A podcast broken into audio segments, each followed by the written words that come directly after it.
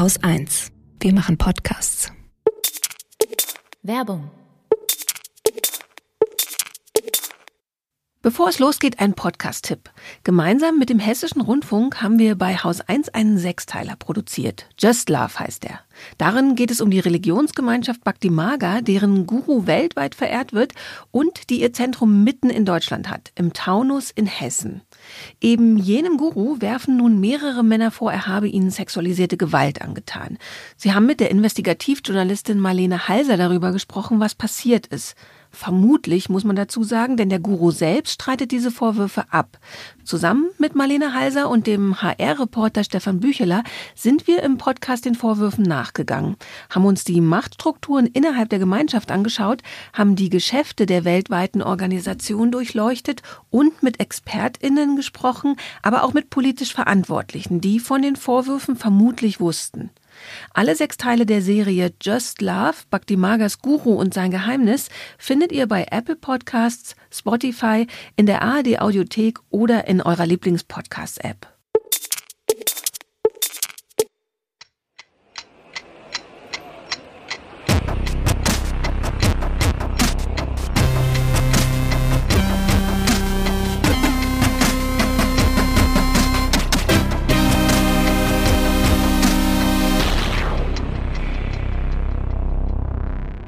Willkommen zur Wochendämmerung vom 11. März 2022 mit Belarus, Energieimporten, Ukraine, Infektionsschutz, Russland, Werbung, Indien, dem Wahlrecht, Anne Spiegel, Leckeressen, Omikron, auf vielfachen Wunsch Schlagzeilen, dem Klima, dem Börsenticker, zwei guten Nachrichten. Katrin Rönecke, und Holger Klein.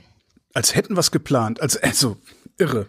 Ich fange mit Belarus an. Eine alte Tradition lebt wieder auf. Und zwar gab es ein schönes, längeres Interview mit Svetlana Tichanowskaja, der eigentlichen Präsidentin von Belarus, die im Exil lebt. In der Zeit, das ich empfehlen möchte, weil es ganz interessant ist. Sie äußert sich natürlich auch sehr viel zum Thema Ukraine und welche Rolle spielt eigentlich Belarus in diesem ganzen Konflikt mit der Ukraine.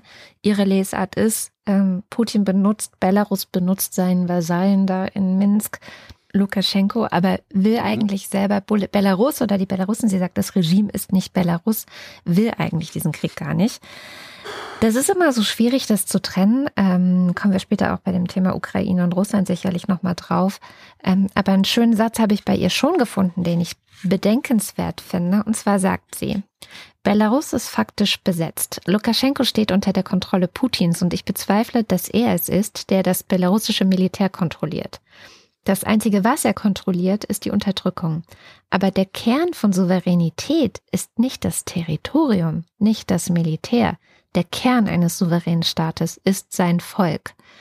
Das fand ich ein interessantes Argument. Ich weiß nicht, ob man das politiktheoretisch so halten kann, aber es schließt ja schon so ein bisschen an an Hannah Arendt, was ich ja auch immer nicht müde werde zu sagen. Macht und Gewalt sind zwei verschiedene Dinge und wer keine Macht hat, der nutzt Gewalt. Das sehen wir auch gerade bei Putin. Ähm, von daher finde ich das relativ sympathisch, weil ich hatte auch die Woche, was die Woche? Ach, irgendwann jetzt in den letzten zwei Wochen ähm, so ein kurzes Hin und Her mit einer belarussischen Journalistin äh, auf Twitter, die auch sagt, ähm, Belarus ähm, ist ein souveräner Staat und aber gleichzeitig Belarus ist nicht Lukaschenko. Und das ist so für mich sehr schwierig, das so zu trennen. Ja, ich weigere mich, das so zu trennen. Ähm, das ist, äh, ich, ich weigere mich zu, zwischen Belarus und Lukaschenko zu trennen. Ich weigere mich zwischen Putin und der russischen Bevölkerung zu trennen, weil ich mich weigern musste, notgedrungen irgendwann, zwischen Adolf Hitler und der deutschen Bevölkerung zu trennen. Mhm. Ähm, ich bin absolut unfähig. Das ist auch tatsächlich jetzt nichts, was ich irgendwie äh, mit, mit, mit, mit mehr Argumenten als meinem Gefühlen untermauern könnte. Aber es reicht nicht, weder für Lukaschenko noch für Putin noch für irgendwen anders, der ein solches Regime führt, reicht es, äh, ja, so die obersten 100 oder die obersten 1000 des Machtapparates zu kontrollieren. Da gehören Zehntausende, Hunderttausende, wenn nicht Millionen dazu, damit sowas funktioniert. Und Jetzt mag man in Belarus noch sagen, okay, ihr seid auf die Straße gegangen und zwar sehr viele sind auf die Ja. Straße gegangen. Das ist euch hoch anzurechnen. Ihr seid zusammengeknüppelt worden, darum traut ihr euch jetzt nicht. Genau. Ähm, okay. Aber Gewalt es ist auch, es sind auch sehr viele nicht auf die Straße gegangen. Ja, das ist halt auch, das ist, nein, es ist nicht das ganze belarussische Volk, das man da in, mit, mit in Haftung nehmen muss oder mit in die Verantwortung nehmen muss, aber vielleicht ist es das halbe. Und dieses, sieht man ja gerade so bei dem Krieg gegen die Ukraine, Herr Putin ist nicht Russland, ja, vielleicht nicht Russland, aber vielleicht halb Russland. Und ich finde diese Erzählung von diesem einen Bösewicht, ja, der das alles steuert und macht, das finde ich sehr, sehr, sehr gefährlich. Das haben wir hier in Deutschland, ich weiß, verbietet sich, weil dann ist ja sofort die Einzigartigkeit des Holocaust äh, äh, relativiert. Aber wir haben das in Deutschland über Jahrzehnte versucht, zu sagen, dass es der Hitler war. Es gibt sich sogar ein Theaterstück, das heißt Adolf Hitler ist's gewesen oder so ähnlich. Mhm. Ähm, und das war halt nicht so. Ja? Die Deutschen haben das gewusst, mindestens die in den Städten dass sie es vielleicht nicht wissen wollten, dass sie weggeguckt haben, ein ganz anderes Thema, aber sie haben es gewusst. Und das muss man halt auch den Russen und den Russinnen vorwerfen und da in die Verantwortung nehmen. Und ich finde dieses, dieses, diese Erzählung, ich finde das nicht gut. Ich finde das eher gefährlich. Ja, weil hinterher waren ja. sie alle im Widerstand. Ja, die, die im Widerstand sind, das sieht man ja gerade, die verlassen ja eher das Land, als dort Au, zu bleiben. krass, ja, ja, das ist auch krass. Ja. Ähm, dann noch Belarus, kurze Nachricht, ähm, stuft mhm. jetzt die Deutsche Welle als extremistisch ein. Nun, Belarus. Ja. Ja. Ja, die haben alle so Angst. Das ist eigentlich, das ist, das ist, äh, das ist so erbärmlich eigentlich auch. Bei, also das Problem ist halt, die, die erbärmlichsten haben Atomwaffen und äh, wir glauben, dass sie sie einsetzen werden.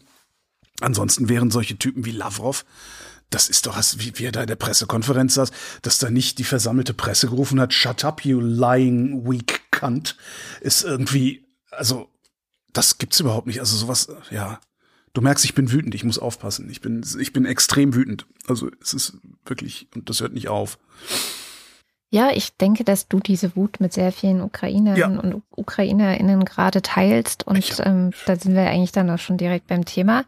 Ähm, ich war am Wochenende am Sonntag auf einer Kundgebung in Berlin auf dem Bebelplatz. Da waren wirklich, also ich hatte das Gefühl, alles, was schon mal einen Literaturnobelpreis hatte, war da.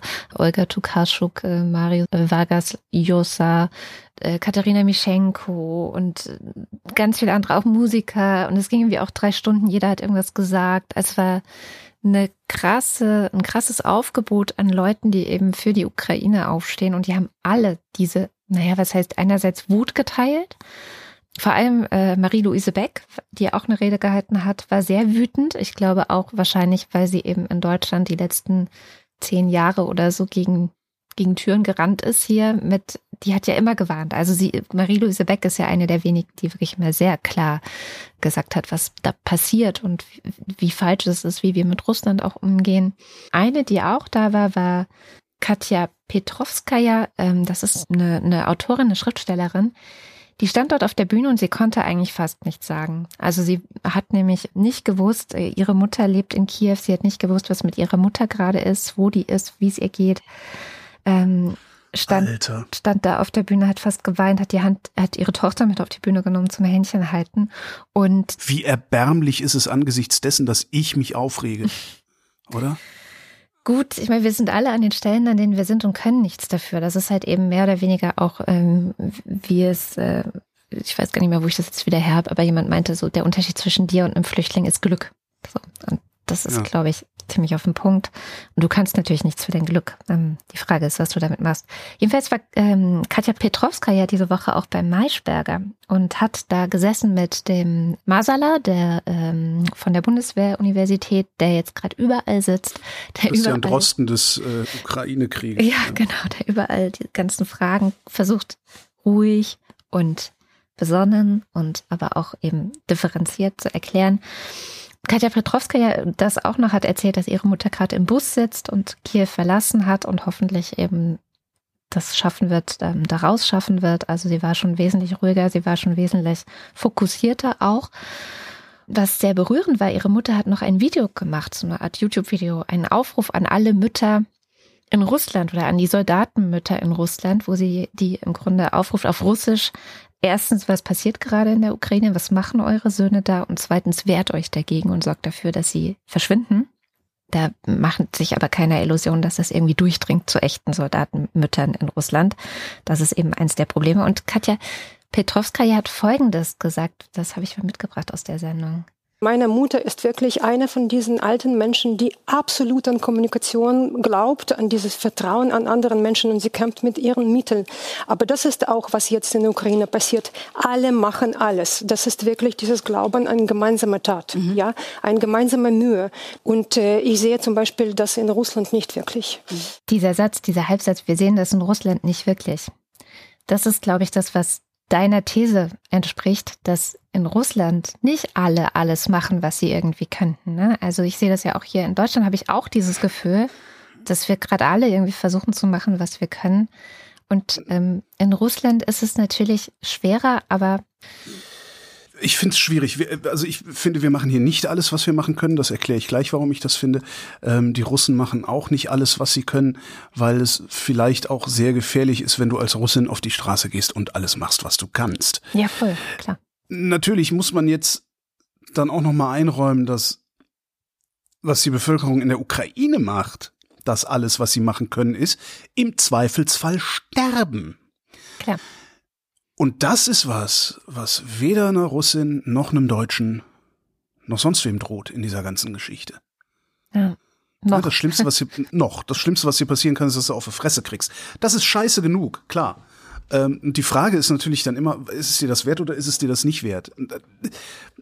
Das ist, moralisch ist das ganz, ganz grauenhaft. Äh, so gesehen bist du am besten dran, wenn du irgendwo Afrika, Südamerika, irgendwo da bist, wo du mit all dem nichts zu tun haben musst und da auch keine Entscheidungen treffen musst, zum, wenigstens für dich keine Entscheidung treffen musst, sondern einfach nur zugucken kannst. Ja. Genau, und dann äh, spricht sie weiter und sagt, was eben alle Ukrainerinnen und Ukrainer sich gerade wünschen. Das war auch großes Thema auf der äh, Kundgebung ähm, auf dem Bebeplatz am Sonntag und das ist eigentlich überall. Also überall, wo eine ukrainische Person spricht, sagt sie gerade eines, Nämlich? Und Hauptbitte von allen Ukrainer äh, ist, den Himmel zu schließen. Das bedeutet, es klingt auch sehr naiv, also äh, Luftschutz für den Raum zu organisieren. Äh, es wird also von verschiedenen Seiten gesagt, ja, wenn äh, das kann nur NATO machen. Und äh, äh, es wird auch gesagt, dass, dass wenn NATO sozusagen angreift, dann druckt Putin auf den Knopf. So, also die Forderung, und das ist wirklich gerade auch so ein Problem, was ich auch persönlich habe, die Forderung von allen UkrainerInnen ist eigentlich Flugverbotszone über der Ukraine. Und du kannst auch nicht, ich habe zum Beispiel heute nochmal einen Demo-Aufruf für Sonntag geteilt, ähm, wo es auch äh, auf dem, ähm, vor, vor dem Brandenburger Tor wieder eine Demo geben soll. Die fordern das halt auch, die fordern das auch direkt bei diesem Aufruf schon. Und das habe ich auch lange überlegt, teile ich den dann überhaupt, weil eigentlich ist, bin ich mir überhaupt nicht so sicher, ob ich diese Forderung teile. Aber ich bin mir sehr, sehr sicher, dass ich solidarisch mit äh, der Ukraine sein will und auf so eine Demo gehen möchte. Ja, das ist eigentlich die Frage der Woche, finde ich. Das Problem mit der Flugverbotszone ist, ja, natürlich, das ist eine super Idee und ja, natürlich, die sollte auch super schnell eingerichtet werden. Und da sollte eigentlich nicht die NATO, sondern die ganzen Vereinten Nationen sollten alle Flugzeuge schicken, die sie haben. Das Problem ist, die Sorge, dass damit der sogenannte Dritte Weltkrieg losgetreten wird, falls wir uns in dem nicht sowieso schon befinden. Genau. Ähm, das klingt jetzt zynisch, aber so ist das, ich weiß, vielleicht ist es zynisch, aber so ist es nicht gemeint. Wenn du Ukrainerin wärst, ja, dann wäre deine Perspektive jetzt im Moment bestenfalls bei einer Säuberungsaktion nur die Beine gebrochen zu kriegen. Aber eigentlich ist deine Perspektive irgendwann im Kampf um dein, deine Heimat zu sterben. Das heißt, die Sorge vor Krieg, die ist nicht mehr da, weil der Krieg ist schon da. Das heißt, du kannst nicht sagen, jetzt macht eine Flugverbotszone. Ja, was soll er denn machen? Der schmeißt keine Atombomben. Hä? Macht er nicht. Glaube ich nicht dran. Also ich hm. persönlich, ne? ich habe da überhaupt keine, keine Basis dafür, das zu, zu behaupten. Ich glaube da aber nicht dran. Ähm, ich glaube auch, dass wenn er das vorhätte, dass es dann tatsächlich noch Leute gäbe, die sagen, nee, jetzt reicht's. Also, weil ähm, auf den Erstschlag folgt ein Zweitschlag. Hm. Ja, also die, die Karte kann ich mir nicht vorstellen, dass sie zieht. Aber wenn du, ich sag mal so, wenn, wenn eine Perspektive sowieso Krieg ist, weil er schon da ist, dann kannst du natürlich egal was fordern. Das mhm. Problem ist, unsere Perspektive ist im Moment nicht Krieg, darum haben wir es, tun wir uns so schwer damit, Krieg zu riskieren. Ja. Wobei auch dann noch die Frage wäre, würde, würde Putin das riskieren? Hat der diese Kraft überhaupt noch?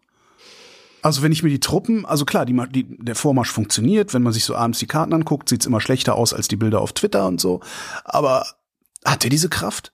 Ist er nicht möglicherweise schon so weit am Ende, dass es, dass wir es drauf ankommen lassen? Ich, ich weiß es nicht. Was sagt denn Masala dazu eigentlich? Hast du da auch was? Ja, den habe ich dir mitgebracht zu genau der Frage.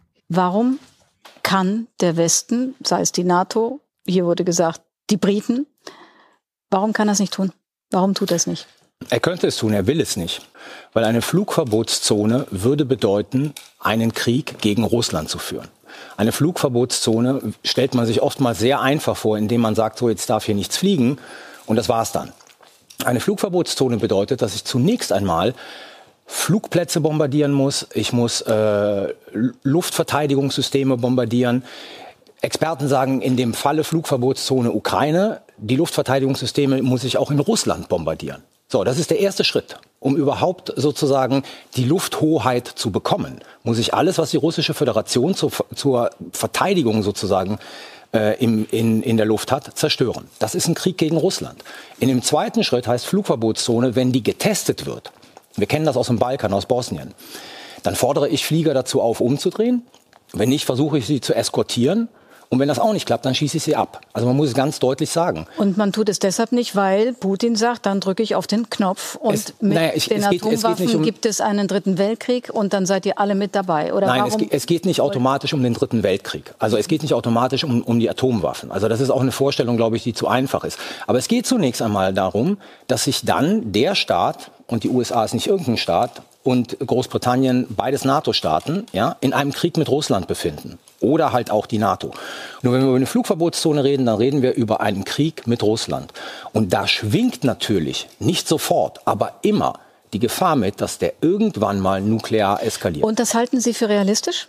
dass der nuklear real. Ja. Äh, es ist nicht auszuschließen. Also man kann, ich glaube, dass wir in momentanen Situation weit davon entfernt sind. Ich glaube, das wird nur passieren, wenn Putin und die russische Föderation sich vor einer katastrophalen militärischen Niederlage also ausgesetzt sieht, dass dann möglicherweise diese Überlegungen äh, Raum greifen. Aber wir sind momentan davon entfernt. Ja, klar sind wir momentan davon entfernt, weil wir die Ukraine vor den Bus werfen. Ja. Also, äh, wa- was, äh, ich, ich tue mich so schwer, das habe ich letzte oder vorletzte Woche auch schon gesagt, ich tue mich so schwer damit, irgendwas äh, Militärisches zu fordern oder mir zu wünschen oder so, weil ich muss selber nicht in den Kampf, ich bin zu alt und zu fett dafür. Also, mich nehmen sie als Letzten, um, um Berlin zu verteidigen oder so. Ähm, aber Ja, es ist. ich bin, ich bin genauso, weißt du, ich bin nicht sicher, ob wir diesen Bluff nicht, ob wir nicht sagen sollen, okay, Call, komm hier, 100 zum Sehen. Wladimir, zeig mal, was du wirklich hast. Hm.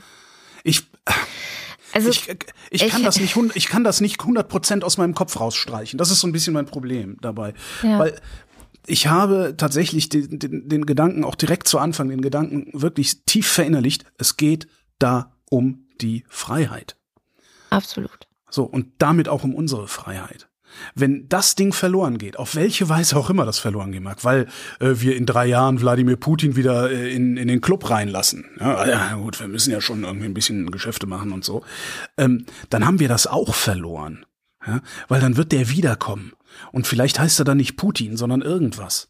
Aber das ist, ja. Und es, also ich war, ich, ich, ja, ich diskutiere sehr viel mit mir und, und mit anderen. Also ich irgendwie, also mit, mit, mit vor allen Dingen mit den, den konservativen Bekannten, die ich so habe. Und selbst die sind äh, teilweise anderer Meinung, was auch ganz lustig ist. Naja, Was ich noch wichtig finde, ein Wort, das ich gerne etablieren würde in diesem ganzen Zusammenhang, das hat ähm, Zelensky diese Woche äh, ins Spiel gebracht. Das ist das Wort Terror. Er spricht mittlerweile von Terror. Ich habe dann noch sofort spontan gedacht, ja, exakt. Das, äh, ich habe es tatsächlich auch kurz vorher auch gedacht, das, was Putin macht, ist Terror.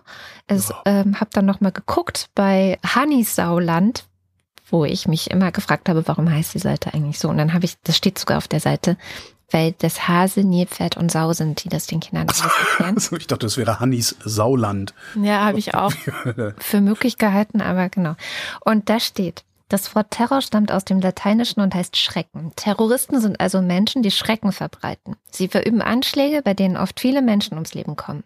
Dadurch wollen sie zeigen, dass sie mächtig sind und ihren Willen durchsetzen können. Meistens behaupten Terroristen, dass sie aus politischen oder religiösen Gründen handeln. Sie sagen dann, dass ihre Ziele es rechtfertigen, dass andere Menschen dafür sterben. Und ich möchte kurz zusammenfassen, was wir diese Woche wieder gesehen haben. Angriff auf humanitäre Korridore, also es wurden immer wieder humanitäre Korridore versprochen, die dann, ich glaube, einer wurde äh, ermöglicht, alle anderen wurden beschossen. Krankenhäuser bombardiert, äh, ein äh, Geburtskrankenhaus, wo dann auch Kinder getroffen wurden, bombardiert. Familien und Kinder, die auf der Flucht sind, wurden bombardiert. Also wenn das nicht Terror ist, was da passiert in der Ukraine gegenüber der Zivilbevölkerung, dann weiß ich nicht, was Terror sein soll. Ich bin gerade ein bisschen irritiert, dass wir heute, also was ist das jetzt, der 15., 17. Tag dieses Überfalls? 16, glaube ich. Dass wir da äh, dass uns da auffällt, dass das Terror sein soll. Das ist von Anfang an Terror gewesen. Ja. Nur ich also, finde, wir könnten es halt, also wir sind ja schon so weit gewesen zu sagen, dass es ähm, ein, ein Kriegsverbrecher ist, dass Putin ein Kriegsverbrecher ist. Ja, ich finde, wir könnten ihn aber ruhig auch einfach einen Terroristen nennen. Als die angefangen haben, zivile Gebäude mit Granaten zu beschießen, ich habe es gerade rausgesucht, 28. Februar, ähm, ein mhm. Video aus Kharkiv, äh, das ich kommentiert habe mit dem Wort Terroristen. Ich, ja. ich hätte angenommen, dass das ohnehin schon äh, in, in Gebrauch ist. Also so weitsichtig bin ich ja nun nicht. Ich habe es so noch nicht in den Nachrichten sonst gefunden okay. und es war eine Nachricht diese Woche, dass Zelensky das Terror nennt. Ah, okay, krass. Also ihr, wundert mich jetzt wirklich, weil natürlich ist das Terror, was soll das sonst sein? Ja. Guckt dir Mariupol an. Was ist das anderes als Terror? Hier, guckt euch Mariupol an, genauso wird's euch gehen. Es sei denn, ihr kapituliert. Das ist die Botschaft, die da gesendet werden ja. soll. Also das ist nichts anderes als Terror. So. Gegenmaßnahmen. Wenn wir schon nicht die Truppen in Marsch setzen. Also, äh, was wir machen ist, wir haben äh, Wirtschaftssanktionen beschlossen, die die Welt noch nie gesehen hat, hat sie ja tatsächlich noch nicht. Ähm, Russland ist ökonomisch jetzt schon äh, anscheinend äußerst angeschlagen. Der Rubel hat extrem abgewertet. Es gibt äh, mittlerweile Lebensmittelrationierung. Ähm, erste Betriebe fangen an, Produktionsprobleme zu kriegen, weil sie eben doch, da habe ich dann noch, ich weiß leider nicht mehr wo, eine sehr interessante ich nenne es mal Arbeitshypothese gelesen, äh, dass wohl viele Betriebe in der, in, ich wollte gerade sagen in der UdSSR, so weit sind wir schon, in Russland Ersatzteile importiert haben, diese aber als russische Produkte deklariert haben damit es besser aussieht. Mhm. Das fand ich ein ganz interessant. Ich weiß nicht, ob das, also ich, überhaupt keine Ahnung. Ich, ich habe es noch nicht mal mehr wiedergefunden. Vermutlich war es auf Englisch oder so. Äh, aber die, die Vorstellung, also das ist so Soviet Russia eigentlich. Ne? Ja. Äh, wir tun so, als wären wir total toll, sind wir aber nicht. Ja, Und ja. den Eindruck macht dieses Land ja gerade sowieso. Aber total. gut. Worum es mir eigentlich geht, ist, wir haben Sanktionen beschlossen. Was wir aber nicht gemacht haben, ist, wir äh, haben den Geldhahn nicht zugeredet. Also das Einkommen Russlands haben wir nicht beschnitten, ähm, sondern nur die Vermögenswerte Russlands haben wir beschnitten. Ähm, das Einkommen, zumindest hier von Europa aus, ist halt das Geld, was für Gas, Öl und Kohlelieferungen gezahlt wird. Und dieses Geld kann auch ungehindert, also diese Devisen können ungehindert nach Russland fließen. Die können damit jetzt nicht so viel anfangen, weil wiederum also die wollen ihre Devisen halt gerne behalten. Das brauchen sie dann eben, um den Rubel zu stützen im Zweifelsfall. Und im Ausland werden sie wenig kaufen können, weil kaum jemand denen noch was verkaufen will. Wo ich jetzt auch noch mal einen Rand anfangen könnte über die ganzen Unternehmen, die sich da zurückziehen und ach, ich lasse es. Ähm, Nee, doch, ich mach das, weil ich finde diesen Gedanken auch wichtig. Jetzt, jetzt kommen sie alle und sagen, ja, wir stellen unser, unseren Betrieb in Russland ein, das ist ja äh, ist alles ganz schlimm. Leute, das ist genau wieder diese Corporate Social Responsibility PR, die wir von den Unternehmen immer sehen. Die stellen vor allen Dingen deshalb den Betrieb in Russland ein, weil der Rubel nichts mehr wert ist. Ja, wenn du, wenn deine Stückkosten äh, wenn deine Stückkosten in der Herstellung nicht sinken, äh, du sie aber nur noch für zehn Prozent oder meinetwegen die Hälfte des eigentlichen Preises verkaufen kannst, dann machst du einfach kein Geschäft mehr und dann lohnt es sich für dich aufzuhören, dieses Geschäft zu machen oder machen mhm. zu wollen. Das natürlich, es passt jetzt gerade gut in die Zeit, aber äh, sorry, aber das ist nicht, das hättet ihr auch schon vorher machen können, aber da war euch das Geld gut genug, da war der Rubel nämlich noch stark genug. Zurück zu den restlichen Sanktionen. Wir beziehen weiter Öl, Gas und Kohle, auch noch andere Rohstoffe, aber Öl, Gas und Kohle sind für uns hier so das Wichtigste. Ähm, aus Russland bezahlen dafür sehr, sehr viel Geld. Äh, das machen wir, weil wir abhängig sind von russischer Energie. Also eben von Erdgas, Kohle und Öl. Interessanterweise erinnere ich mich an eine Zeit auch hier in der Sendung, wo ich das nicht ganz so gesehen habe. Damals mhm. Nord Stream 2, als ich noch gesagt habe, ja mein Gott, baut die Pipeline, das ist doch kein Problem. Der Putin, ich, ich meine, ich hätte gesagt, der, der Putin hat immerhin bisher immer seine Verträge noch Verträge, eingehalten. Ja. Mhm. Ne?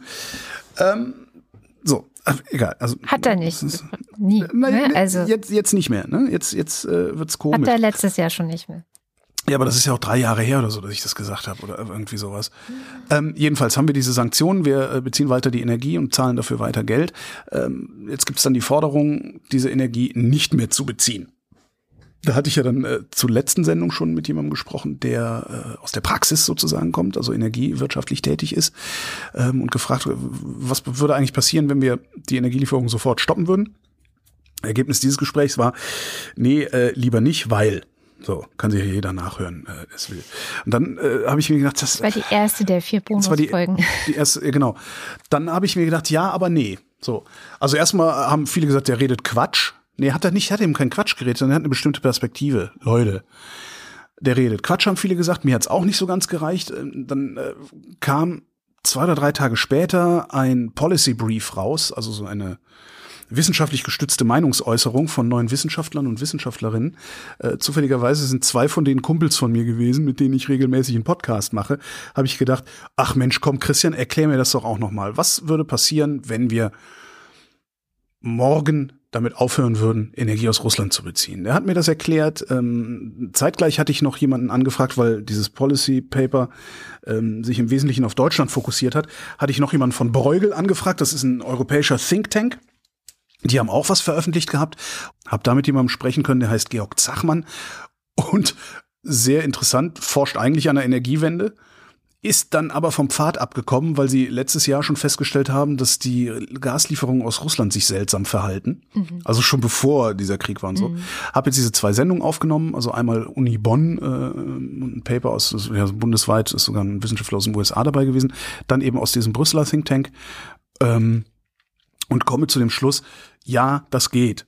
Wir können, ist übrigens auch das, was Claudia Kempfert sagt, die habe ich dann auch nochmal gefragt, allerdings äh, off-air. Ähm, ja, Jetzt das aber geht. auch in verschiedene Kameras gesagt diese Woche. Ja, okay, ich gucke kein Fernsehen im Moment, mhm. das, ist, das ist mir zu blöd. Das ist mir, was heißt zu blöd, das ist mir zu langsam. Fernsehen ist mir gerade zu langsam. Wenn ich das Fernsehen anmache, dann sehe ich Informationen, auf deren Stand ich gefühlt vor 48 Stunden schon war. Das ist irgendwie nicht, ich bin gerade anders. So, das geht. Das wird fürchterlich rumpeln, wenn wir das machen.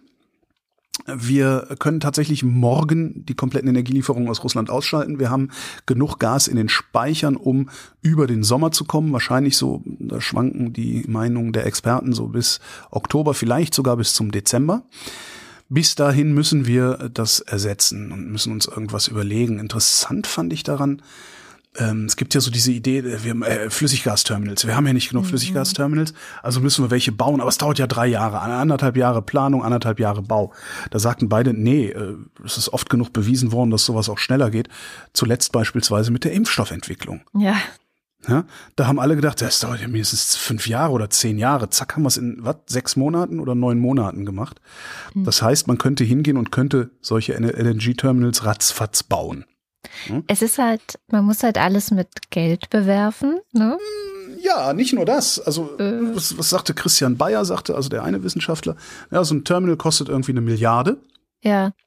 Dann gehst du halt hin und sagst zu einer Baufirma, hier hast du drei Milliarden, du kriegst drei Milliarden, wenn du mir das in neun Monaten baust. Mhm. Und dann legen wir mal zwei Milliarden drauf, weil dann lassen alle Baufirmen alles stehen und liegen und fahren dahin. Ja. So, ne? das ist eigentlich so, so die Idee. So, und wenn wir das machen würden, wenn wir also unsere LNG, also Flüssiggasversorgung, hinreichend hochschrauben würden, würde uns das in der Zukunft weniger Verluste bringen. So, und ich dampf das jetzt mal ein. Ich könnte das jetzt alles referieren, aber wozu habe ich mir die Mühe gemacht, halbe Tage im Schnitt zu verbringen? Also, es geht die Kosten, die da prognostiziert werden, wie gesagt, sind Prognosen, sind Modelle. Ne? Die Kosten, die da prognostiziert werden, sind zwischen 80 und 1000 Euro pro Kopf pro Jahr. Ja. Und zwar Verlust im Bruttoinlandsprodukt. Genau.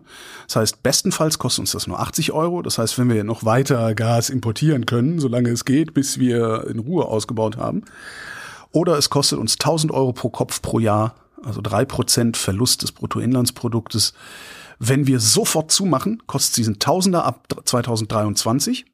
Und weil wir mit dem erneuerbaren Ausbau dann immer weitermachen, würde dieser Tausender immer weniger werden über die Jahre, mhm. bis wir irgendwann blühende Landschaften haben. Hey. Der ähm, Georg Zachmann von Bruegel sagte, wenn wir das machen, dann wirft uns das ökonomisch um zehn Jahre zurück. Mhm. Und er sagte aber auch direkt danach, naja, und vor zehn Jahren haben wir auch nicht schlecht gelebt. Ja? allerdings.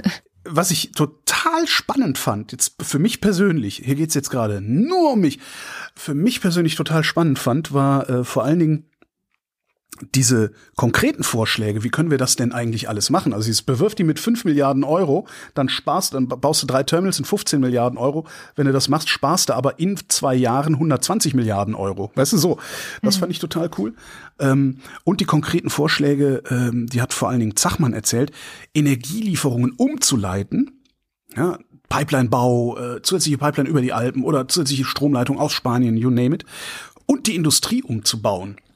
Also der hat zumindest ansatzweise, da werde ich auch noch mal eine, irgendwann eine Bonusfolge kommen lassen, weil das finde ich super spannend. Wir haben die falsche Industriestruktur hier in Deutschland. Wir importieren Energie und produzieren daraus Dinge, die wir exportieren. Viel schlauer wäre es, und das fand ich einen total geilen Gedanken, viel schlauer wäre es, die Energie da zu lassen, wo sie ist, dort halbfertige Güter produzieren zu lassen und die zu importieren und dann hier fertig zu machen und zu exportieren. Hm. Da gibt's, da gibt's auch eine, eine, eine ökonomische Theorie, die sehr alt ist. Jedes Land soll das machen, was es am besten kann. Ja. Weil dann stellt sich so ein Gleichgewicht ein. Also total schön. So, und diese ganzen Sachen, so diese, dieser Nebeneffekt, äh, ich, ich gebe zu, ich habe immer so ein leichtes Unbehagen wegen der Energiewende. Ich wohne in, einem, in einer Wohnung, die mit Gas beheizt wird. Das ist mir egal. Diese Wohnung ist mein Eigentum, die kann ich aus dem Stand verkaufen und kann in meinen Campingbus umziehen. Der wird mit Diesel beheizt und braucht nicht so viel Diesel, wie meine Wohnung Gas braucht. So. Mhm.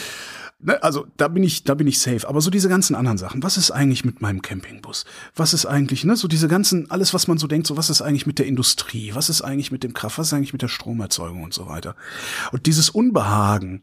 Ich glaube, dieses Unbehagen ist also, ich habe halt immer gesagt, ich habe, ich verspüre dieses Unbehagen aber ich mache trotzdem, also weißt du, ich fordere trotzdem, dass das politisch durchgesetzt wird, die Energiewende. Und zwar so schnell wie möglich, weil ich mir denke so, mein Gott, was hast du zu verlieren? Ja? Also ähm, mein Leben bestimmt nicht dadurch. Ich, und ich glaube, dass genau dieses Unbehagen ist, was all diese Konservativen und diese Pseudoliberalen auch seit Jahren gegen die Energiewende stänkern lässt. Die können sich nicht vorstellen, wie das geht und bilden sich darum ein, dass es nicht geht. Keine Ahnung, ob es denen hilft, aber mir hat's geholfen. Und diese, dieser kleine Ausflug in die Sanktionen hat jetzt wirklich dazu geführt, dass ich eine, wenn auch vage, äh, Vorstellung davon gewonnen habe, wie das mit der Energiewende gehen kann. Darum weiß ich, dass es gehen kann. Und jetzt würde ich das auch gerne sofort sehen.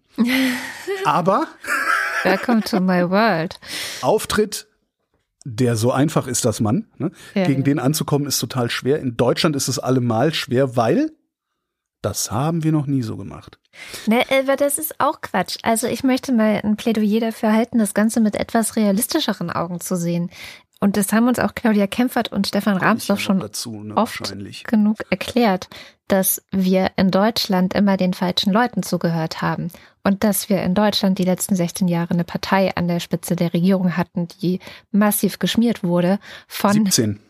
17. Die äh, SPD war auch dabei. Nie vergessen, die jetzige Regierungs-SPD ist die gleiche SPD, die in vielen der letzten Regierungen gesessen hat und den Mist mitgetragen hat. Okay. Aber die CDU, äh, oh, doch stimmt, die SPD auch, aber die, die Payroll ähm, der, der äh, Strom- und Kohlelobby, ähm, da die CDU ist schon noch ein bisschen stärker darauf vertreten. Und klar, ähm, wenn man so zuhört, wer vor allem jetzt diese ganze Gasabhängigkeit vorangetrieben hat, woher das eigentlich kommt, ich denke auch, da muss man auch vor allem die SPD festnageln. So oder so. Die Lobbyarbeit, die da gemacht wurde bei unseren Politikerinnen und Politikern, die uns regiert haben, die darfst du nicht unterschätzen. Und wenn du ja. dich, wie ich, schon seit 20 Jahren oder so ähm, mit den ganzen Erneuerbaren herumgetrieben hättest und denen mehr zugehört hättest. Und das ist, glaube ich, der Unterschied. Wem hörst du zu? Wer geht bei dir aus und ein und erzählt dir den ganzen Tag was? Ja, aber die, die, wie, sagt man, die, die Proliferanten der Erneuerbaren, die überzeichnen halt auch gerne ein blumiges Bild. Also das war so immer ein bisschen mein Problem. Aber es gibt halt so Leute, aber nicht ohne die jetzt Namen nennen zu wollen. Auch die, da ist dann oft, oft äh, kommen die dann auch mit und, und, und bauen so ein, zumindest aus meiner Perspektive, ein Wolkenkuckucksheim dahin. Und das hat Zachmann eben nicht gemacht. Der hat nicht ein Wolkenkuckucksheim dahin gebaut. Der hat gesagt, nee, nee, wir müssen das so und so und so und da und rappeln und hier Kabel und, und so. Weißt also alles viel. Es wird auch kompliziert, ne? Es, also, Ö. naja, doch, wenn zum Beispiel eine der Utopien der Erneuerbaren ist ja, dass viel mehr Menschen selber Strom produzieren. Und Ja. dann sind sie selber auch Stromproduzenten, speisen ein, dann muss das irgendwie abgerechnet werden und so weiter. Also das ist schon kompliziert. Das ist so kompliziert, dass äh, ich vor Jahren einen Podcast darüber aufgenommen habe, wie die Blockchain dabei helfen könnte. Ja, also ähm, naja, Vielleicht muss das ja auch gar nicht abgerechnet werden. Hier das, habt ihr. das, das glaube ich, ist den Deutschen wirklich schwer zu erklären. Stimmt. Jedenfalls, jedenfalls bin ich mittlerweile der Meinung, dass wir sofort die Importe aus Russland stoppen sollten. Ja. Und die Begründung dafür, ähm, wenn das jetzt noch nicht klar rausgekommen ist, die Begründung dafür hat eigentlich Georg Zachmann geliefert.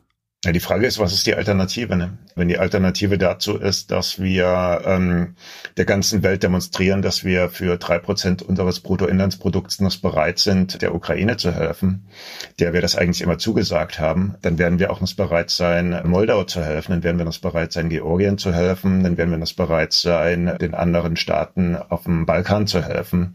Und ob wir dann bereit sind, dafür den baltischen Staaten zu helfen, weiß auch keiner oder Kasachstan. Und dann ist halt die Frage, ob eine Europäische Union sowas überleben kann. Also können wir, können wir überleben, dass wir irgendwie ein Land nach dem anderen da unter den Bus schubsen? Ne? Zerstört das uns eigentlich die Glaubwürdigkeit unserer gegenseitigen Solidaritätsbekundungen komplett? Und das ist das moralische Argument dahinter. Ähm, vom ökologischen Argument, was ja vielleicht auch langsam mal überall angekommen ist, dass Ökologie keine Moralfrage ist. Davon mal ganz abgesehen, ich halte das auch für einen wesentlich besseren, wesentlich größeren, längeren Hebel in Verhandlungen mit Putin. Ähm, wenn du nämlich nur damit drohst, dass wir das, dann schalten wir das ab, da lacht er sich kaputt drüber. Ja, weil je länger wir damit warten, desto lauter werden die Bedenkenträger. Wir drohen ja nicht mehr damit. Wir Wenn sagen in jede Kamera, die es gibt, nein, das können wir nicht tun. Das sind ja die Bedenkenträger im Moment. Naja, aber das ist ja noch besser. Also selbst Putin. Lindner, das finde ich interessant, selbst Lindner sagt, nee, das Ding ist immer noch auf dem Tisch. Also Lindner ist gerade noch eher am Drohen als Berg, wobei die, die sprechen sich natürlich auch alle, die wissen ganz genau, was sie da tun. Aber äh, im Grunde, also die Drohung steht ja im Raum. Ja, die Drohung steht im Raum. Äh, Wir haben Wissenschaftlerinnen und Wissenschaftler, die darüber laut reden und die sagen, es ist eigentlich kein Problem, es wird halt ein bisschen rumpeln oder vielleicht sogar sehr rumpeln. Aber was ich halt interessant finde, wäre, wir machen das Ding jetzt dicht, weil dann kann man nämlich zu Putin sagen, du, Waffenruhe, dann nehmen wir immerhin noch dein Gas. Würde ich Weißt nicht machen. Aber Na, nee, irgend- da würde irgendwas ich dann musst du- schon sagen, irgendwas musst ja, du machen. ja, ich weiß, man muss irgendwas machen, aber ich, ich frage mich halt was. Also meinetwegen kann er die Krim haben. Ich glaube, Zelensky hat diese Woche das auch schon gesagt oder so. Also die Sachen, die eh irgendwie schon verloren sind, aber dass wir, weit, dass wir weiterhin das Gas von ihm nehmen, das sehe ich zum Beispiel gar nicht. Weil damit finanzierst Wie du auch ihn ja immer. weiter. Dann meinetwegen die Kohle oder das Palladium oder äh, was weiß ich, Nickel. Äh, ne? Aber ich finde es halt besser, eine Sanktion zu verhängen und zu sagen, so, wir können die sofort wieder weg. Wir können, äh, we can make this go away easily. Ja. Ja, ja. und nicht das ho, ho, ho, oder sonst. Das ist also oder sonst Drohung finde ich immer so ein bisschen. ja, das ist komisch. eben das Absurde. Das Problem außerdem ist, ähm, solche Maßnahmen würden halt hier in Deutschland und wahrscheinlich auch EU-weit, also zumindest in Westeuropa, ich glaube in Osteuropa ist noch ein ganz anderes Bewusstsein, obwohl die wesentlich abhängiger sind von russischen Energielieferungen. Also zumindest hier in Westeuropa würde das auf Bevölkerung treffen, die zum Teil intellektuell gar nicht mitkommen, obwohl sie es theoretisch könnten, aber es nicht tun, ne? so wie bei mir. So, nee, lass mal, ich weiß nicht, mit der Energiewende kann man das mal äh, vorsichtig angehen und so. Ne? Äh, und natürlich all die, die aus Egoismus nicht mitkommen wollen. Ja, es gibt die ganzen Leute, die, das ist scheißegal, mein Auto fährt auch ohne Wald. Ja, die Grünen spinnen doch alle. Ja, nachts, wenn dann die Wind, wenn die, wenn die Dunkelflaute ist, weißt du, als hätten alle Wissenschaftlerinnen und Wissenschaftler das nicht längst in ihren Modellen mit drin. Als wären die alle nicht ganz dicht. Naja. Ähm, es, es würde, das, das würde halt so eine, ja, eigentlich auf eine komplett unvorbereitete Bevölkerung treffen. Ja. Und genau darum sehe ich dafür auch eher schwarz. Ähm, Schauen wir mal. Und das siehst du halt auch an, denke ich mal, an dem, was ähm, Ursula von der Leyen die Tage gesagt hat, dass die EU-Kommission Mitte Mai einen Repower EU-Plan vorstellen will. Und in diesem Plan steht dann drin, wie ab 2027 kein Öl und Gas mehr aus Russland bezogen werden muss. Naja, immerhin, das ist ein Plan und äh, Es, immerhin. ja, und vor allen Dingen, es ist natürlich viel zu lang. Es sind fünf Jahre. Ja. In fünf Jahren ist die Ukraine dem Erdboden gleichgemacht. Es sei denn, wir liefern da Waffen hin, dass die selber eine Flugverbotszone machen können. Es reich- reichen ja vielleicht sogar ordentliche Abwehrsysteme. Hm. Ähm, aber es sind halt die fünf Jahre, die es vielleicht auch braucht, um die Bedenkenträger ein für alle Mal auf, auflaufen zu lassen und die Bevölkerung, die willens ist, mitzukommen, tatsächlich auch mitzunehmen und denen das Rüstzeug an die Hand zu geben. Und zu sagen, guck mal hier, äh, ja, der Sprit kostet jetzt halt 3,50. Hier gibt's ein Formular, wenn du das ausfüllst und nachweisen kannst, dass du nicht anders kannst als Auto fahren, kriegst du eine Steuererleichterung oder sowas das, das muss man natürlich auch alles. Das sind ja riesige gesellschaftliche, also riesige politische Aushandlungsprozesse, die das, die das erfordert. Wenn du dann auch noch sagst, so Freunde, ähm, die Aluminiumverhüttung, ja, die findet jetzt nicht mehr in Deutschland statt. Was glaubst du, was dann hier los ist? Dann gehen die Arbeitgeberverbände auf die Barrikaden, dann Ja, gehen die. Aluminiumhersteller, dann gehen die Gewerkschaften auf die Barrikaden. Aber auch da hat Zachmann, und das ist echt faszinierend, und wir haben das nicht im Detail besprochen. Das, ich muss das, wie gesagt, nochmal im Detail. Auch da hat Zachmann ein, ein sehr, sehr gutes äh, Argument, Modell, was auch immer geliefert. Das ist jetzt der Teaser für den Podcast, also für die Bonusfolgen. Clever, was?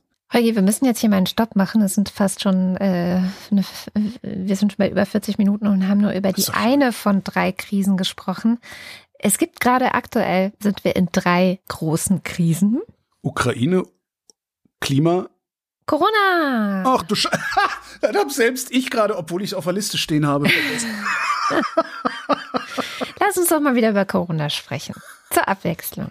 So, weil Äh, ist ja gerade jetzt, ich, ich weiß, es ist schwer, drei Krisen gleichzeitig und so, aber es ist trotzdem, müssen wir schauen, was gerade passiert, auch bei Corona. Und ich war zum Beispiel letzte Woche selber so überfordert von allem, dass ich Corona auch vergessen habe. Und ich war am Samstag das erste Mal seit, ich kann mich nicht erinnern, wahrscheinlich zwei Jahren, über zwei Jahren, in einer Bar in Berlin. In einer echten Bar. Es war so kalt, dass, dass, dass man auch nicht draußen sitzen wollte. Und es war super gruselig. Also das, die Erkenntnis danach war auch, ich mache das so bald nicht wieder, weil da die Leute einfach sitzen, trinken, rauchen, sprechen, sehr laut. Es gibt keine Abstände. hm. Ähm, und das Einzige, was kontrolliert wurde, weil es war ja der 5. März und seit 4. März haben wir ja neue Corona-Regeln, ähm, war der Impfstatus. Und ansonsten galt 3G. Also es sind dann auch wieder Ungeimpfte mit in solchen Situationen. Ähm, also ich habe das gebraucht, weil es mir Samstag einfach wegen dieser ganzen Ukraine-Geschichte so miserabel ging, dass ich, naja, da das dann weggeschoben habe. Aber ich bin sehr schnell zu dem Schluss gekommen, dass ich das nicht wieder machen werde. Und da war ja jetzt diese Woche jetzt doch wieder einige neue Rekorde. Also das ist ja wirklich so, dass man denkt, okay, gibt es eigentlich Corona noch? Ja, es gibt Corona noch. Und ich habe mal geguckt, die höchsten Inzidenzen haben wir gerade in den Bundesländern, von denen ich das auch erwartet hätte. Äh, Mecklenburg-Vorpommern an der Spitze, dann gefolgt von den anderen Ostbundesländern und Bayern und Baden-Württemberg. Und ich finde, da sieht man ganz gut ein Muster. Und das war auch tatsächlich, dass ich äh, lange gedacht habe, als wir so, ach, Omikron ist so harmlos und da passiert schon nichts und blablabla. Da war das halt in diesen Bundesländern noch gar nicht richtig angekommen auch. Also da hatten die eigentlich noch mit die niedrigsten Zahlen. Also zumindest die Ostbundesländer hatte ich immer im Auge und habe gedacht, ja, warten wir mal ab, was passiert, wenn es in Thüringen, Sachsen und Sachsen-Anhalt ankommt. Weil da ja auch so viele einfach ungeimpft sind und viele Querdenker rumlaufen und so weiter und ziemlich alte Querdenker auch noch, das kommt ja auch noch dazu, so dass das mit Sicherheit die Hospitalisierungen wieder hochtreibt und siehe da, Sie steigen wieder und die Zahlen steigen, das ist das eine, aber tatsächlich leider auch, das ist ja das, wo wir immer hingucken müssen, die Hospitalisierung scheint äh, langsam auch mitzuziehen. Und Mhm. angesichts dessen, finde ich, müsste man echt nochmal darüber reden, was eigentlich gerade der Plan in Deutschland ist, hier ab 20. März. ähm, Gar nichts. Der Plan ist, äh, ja, das kann doch nicht wahr fängt sein. schon wieder an. Du. Ja, aber das kann nicht sein. Und ich habe das Gefühl, ich lese Statements von Karl Lauterbach, unserem Ges- Gesundheitsminister, und frage mich die ganze Zeit, ja, Karl, Ja. jetzt bist du doch hier der Chef in dieser Sache, eigentlich. Ja, Karl. Was machst du denn jetzt? Warum? Also, und er, er warnt und sagt, ah, und das Mhm. ist gerade wieder dramatisch und alles ist schlimm. Er ist halt nicht der Chef. Die FDP ist der Chef in dieser Regierung.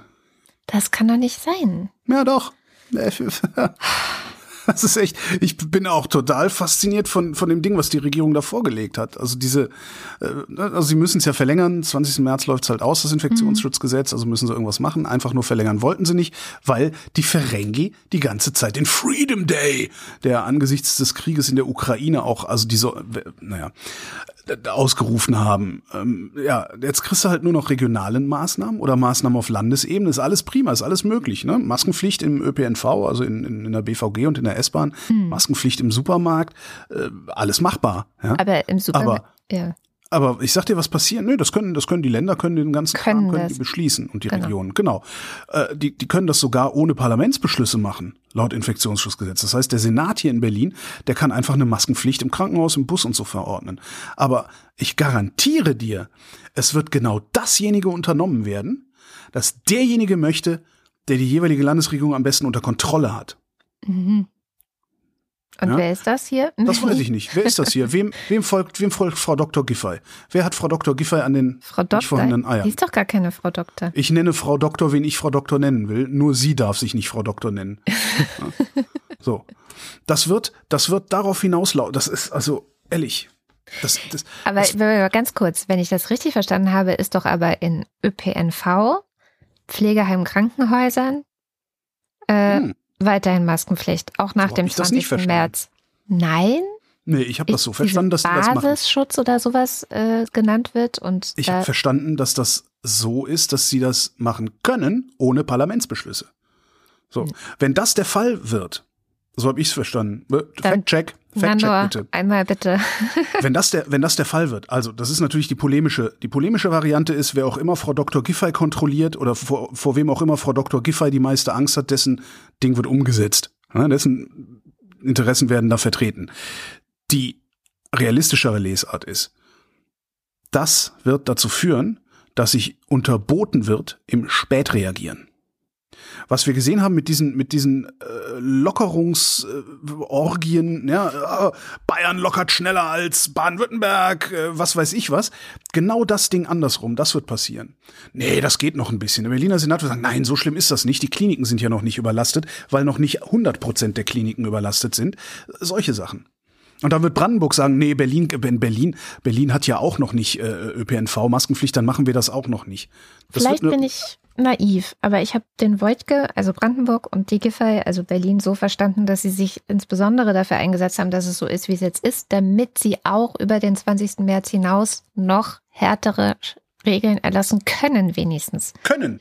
Können. Sie ich, ich bin, ich, okay, ja. wir können wetten, meinetwegen mal wieder um Geld, weil ne, ich bin weißt du, natürlich, sie werden am Anfang werden sie sagen, äh, Durchsetzung stark, bla bla bla, dann kommt, kommt hier wieder die Clubkommission oder irgendwelche Bleppos äh, und, und, und machen Terror, und dann, dann da, macht Captain Future hier wieder irgendwie eine von seinen Scheiß-Demos, ohne dass er eins auf die Fresse kriegt. Und, und Wurde gerade übrigens verboten. Wollte er machen, hat er nicht gedurft. Stimmt. Also doch, manchmal passieren doch noch gute Sachen. Ähm, ich das wird nicht, das wird nicht sofort passieren, aber sie werden sich im Wir lassen den Laden offen unterbieten sozusagen. Da bin ich hm. verdammt sicher. Hm. Aber wie gesagt, ich bin Kulturpessimist. Naja, also ich auch und deswegen gehe ich auch schwer davon aus, leider, dass ab 20. März zum Beispiel in den Schulen keine Masken mehr getragen werden. Und ja. das mit den Supermärkten schauen wir mal. Aber gucken wir generell und, und was ich auch prophezeie, und das ist auch ziemlich mehr zynisch. Prophezeien hier in der Sendung. Ja, aber das, und das ist auch eine zynische Prophezeiung ist, jetzt kommen ja so viele Geflüchtete aus der Ukraine hier an. Und weißt du, wie die Impfquote in der Ukraine ist? Oh Gott, nein. Ich glaube irgendwie 30, 40 Prozent oder so. Und ich, wow. ich freue mich schon auf die Diskussion, dann, wenn hier die Zahlen steigen. Ne, dann so waren es wieder die Ostarbeiter, ne? Genau, ja, dann waren es ja. die ukrainischen Geflüchteten, die die Zahlen mhm. hochgetrieben haben. Das werden wir, ich prophezeie es, in den nächsten Wochen auch noch sehen. Naja, die dritte Krise, Holger. Äh, ja. Das Klima. Ach so, ja. Ich dachte, da wären wir schon gewesen, weil ich einmal Klima gesagt habe. Schade. Nein, Heike, das reicht nicht. Und zwar, ähm, ich habe ja diese Woche auch, du hast drei, ich eine Bonusfolge veröffentlicht. Ich glaube, das ist ein neuer Bonusfolgenrekord bei der Wochendämmerung. Und ich hatte den Jonathan Donges zu Gast vom Potsdam Institut für Klimafolgenforschung zum IPCC-Bericht. Und der IPCC-Bericht hat ganz klar gewarnt, wenn wir nicht jetzt sofort handeln, dann wird es mit jedem Komma nach der Eins oder sogar der Zwei also Grad 1,2 sind wir gerade oder drei eigentlich, glaube ich, äh, schlimmer. Das 1,5 Grad Ziel, wenn wir so weitermachen wie bisher, also wenn einfach alle Politik, die bisher wirklich eingeleitet wurde, so gemacht wird, mhm. dann landen wir bei über zwei Grad und äh, die Welt kann sich weiter vorbereiten auf noch mehr Feuer, Stürme, Fluten, Trockenheit, also Extremwetterereignisse, wie wir es letztes Jahr ja schon gesehen haben. Aber es gibt eben so ein Window of Opportunity und was auch Teil des Gesprächs war und das ist auch Teil seiner Arbeit, er beschäftigt sich mit sogenannten sozialen Kipppunkten. Also wie kann man es eigentlich schaffen, so eine Bewegung anzustoßen, ähm, dass Leute selber aktiv werden für Klimaschutz und was können Menschen eigentlich auch wirklich individuell tun. Mhm. Einerseits natürlich auf die Demo gehen und Druck auf die Politik machen, das ist klar. Aber andererseits äh, hat er zum Beispiel ganz stark äh, in den Fokus gehoben, Finanzprodukte genauer unter die Lupe zu nehmen. Ob das jetzt äh, Versicherungen oder Fonds sind, er meinte, da hat man als Privatperson echt noch einen der größten Hebel. Und jetzt kam aus Leeds eine neue Studie, die auch geschaut hat, welche Maßnahmen eigentlich auf der individuellen Ebene am effektivsten sind und den größten Effekt haben. Also wenn du und ich jetzt unser Verhalten ändern und nicht nur du und ich, sondern alle Menschen auf der Welt und haben die sechs wirkungsvollsten Änderungen aufgeschrieben und festgehalten. Und zwar erstens pflanzenbasiertes Essen, also möglichst kein Fleisch hm. und wenig Milchprodukte. Zweitens, das eigene Auto wenn möglich abschaffen, ansonsten so wenig wie möglich das Auto und so lange wie möglich das Auto fahren, kein neues ah. kaufen. Womit die Frage ja. beantwortet wäre, soll ich meinen alten Verbrennerroller verkaufen und mir einen Elektroroller kaufen oder soll ich lieber den Verbrennerroller weiterfahren, bis er auseinanderfällt? Eigentlich so lange wie möglich fahren ist immer gut. Okay. Okay. Schade, aber auch okay. Weil ich hab, ich mag meine Vespa. Handys nicht alle zwei Jahre ersetzen, sondern alle sieben. Mindestens sieben Jahre dein Handy benutzen. Nur alle sieben, sieben Jahre, ja. Krass, da kannst du ja, kann, kann man da. Elektrogeräte man da, generell. Nee, kann man dann was anderes kaufen als iPhones? Wenn, wenn die anderen, diese Android-Sachen, haben, haben die das überhaupt so lange Update-Zyklen und so? Kenne ich mich nicht mit aus. Kann das mal jemand in die Kommentare schreiben? Das fände ich mal interessant. Es wäre ja auch zum Beispiel, das ist ja auch etwas, was kommt demnächst, ähm, ein Recht auf Reparatur trägt natürlich dazu bei. Ne? Stimmt, also, was willst du mit einem sieben Jahre alten iPhone, wenn du keinen frischen Akku da reinkriegst? ja, eben, und den kriegst du ja jetzt, den kriegst du ja eh rein, aber vielleicht kriegst du auch dann noch einen schnelleren Prozessor ausgetauscht oder was weiß ich. Vielleicht kann man da ja was machen, dass du das Gerät behältst, aber die bestimmte Teile werden getauscht, so dass es auch wieder schneller ist und du damit länger arbeiten kannst. Dann nur alle drei Jahre Kurzstreckenflüge was, was ist ein Kurzstreckenflug? Kein Langstreckenflug. Ja, aber. aber, aber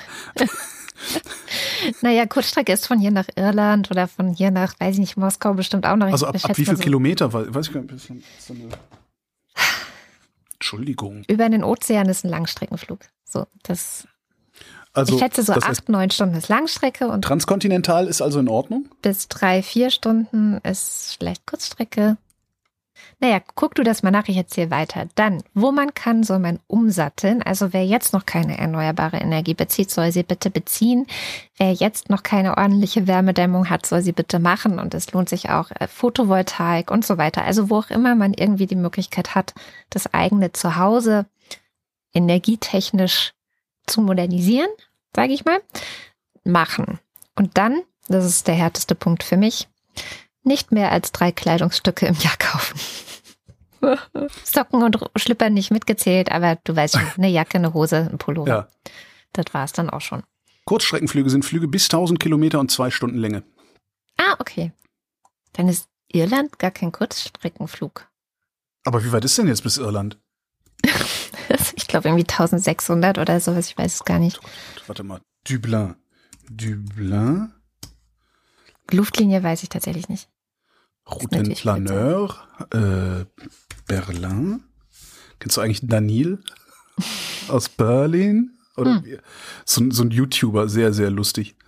Ach so, und wenn du das raussuchst, äh, wenn man das machen würde, also wenn alle Menschen diese sechs Schritte umsetzen würden, global, würden wir zwischen 25 und 27 Prozent der Treibhausgasemissionen einsparen. Ja, wenn sie das machen würden. Ähm, ja. das, das, werden sie aber nicht machen, weil das, ich finde das auch ein bisschen schwierig. Also dieses, ähm, Das ist, ne, das, das ist die Uraufgabe von Politik, die Leute daran zu hindern, das zu tun oder ihnen Anreize zu bieten, sich entsprechend zu verhalten. Ja, aber das ist ja auch das, was diese sozialen Kipppunkte meinen, dass zum Beispiel, also ich glaube nicht, dass es in den letzten Jahren eine Verdopplung oder Verdreifachung, weiß ich jetzt gar nicht, der Veganer in Deutschland gegeben hätte, die zwar immer noch im einstelligen Bereich sind, aber hm. es sind halt schon viel, viel mehr, ähm, wenn es Social Media nicht gäbe. Und ich glaube schon, dass es natürlich ja, sowas ja. wie Ansteckungen gibt, ja, gerade unter den jungen Leuten. Ähm, bei den Älteren, klar, da ist Verhaltensänderung immer schwierig. Aber bei den jungen Leuten ist das, glaube ich, schon was, wo man hinarbeiten kann, dass da vielleicht alle sagen, ja, okay, das mache ich jetzt so. Und? Ja. Wie weit ist was? Dublin ah, sind, und Berlin Dublin, weg? Dublin sind zweieinhalb Stunden, Berlin, Dublin sind zweieinhalb Stunden. Äh, ich weiß jetzt nicht, wie, wie die Luftlinie ist, aber mit dem, äh, mit dem Auto wären es irgendwie 1700 Kilometer, also sind es Luftlinie wahrscheinlich 1300 oder, oder, oder irgendwie hm. sowas. Also jedenfalls ist es drüber. Tja. Aber gemessen daran, wie viele Kurzstreckenflüge ich früher gemacht habe, ist das ja immer noch super, wenn ich nur alle drei Jahre mal nach Irland fliege. So, jetzt Ambiguitätstoleranztest. Habe ich geübt, das Wort. Justizminister Buschmann von den Ferengi, ne? ja. der scheint ja, ne, Infektionsschutzgesetz, der scheint ja aus großer, großer Höhe auf Corona-Kranke und äh, ja, Vulnerable, die sogenannten, die existieren für diese Regierung ja sowieso nur im Heim. Also er scheint aus großer Höhe aus, auf die alle zu, zu gucken. Gleichzeitig sorgt er aber dafür, dass das Werbeverbot für Schwangerschaftsabbrüche abgeschafft wird. Ja ne, muss man irgendwie durch. Ne? Ist das jetzt die hässliche Fratze, ist das jetzt die hässliche Fratze des Kapitalismus oder ist es das liebliche Gesicht der Demokratie? Ne? Man weiß es nicht so genau. So, er muss das natürlich auch tun, weil er ist, er ist äh, Justizminister. Sie hätten selbst mich zum Justizminister machen können, dann hätte ich das auch so getan.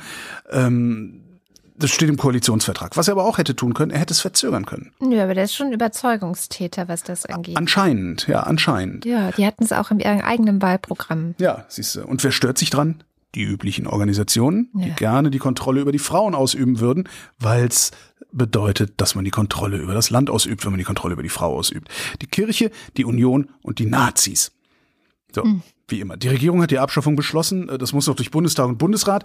Und ich hoffe, ich krieg mit, wenn die Debatten im Fernsehen übertragen werden, weil der Stumpfsinn, der dann von rechts kommt, das müsste, das ist eigentlich, ist es wahrscheinlich durchgehend Comedy Gold. Wahrscheinlich. Wenn Alice Weidel gegen die Abschaffung des Werbeverbots argumentieren muss, das wird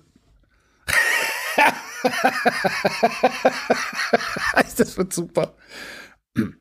Apropos, apropos, äh, apropos rechte äh, Debatten, ich weiß nicht, ob du es mitbekommen hast, Anne Spiegel war in den letzten zwei, drei Tagen sehr viel in den Nachrichten.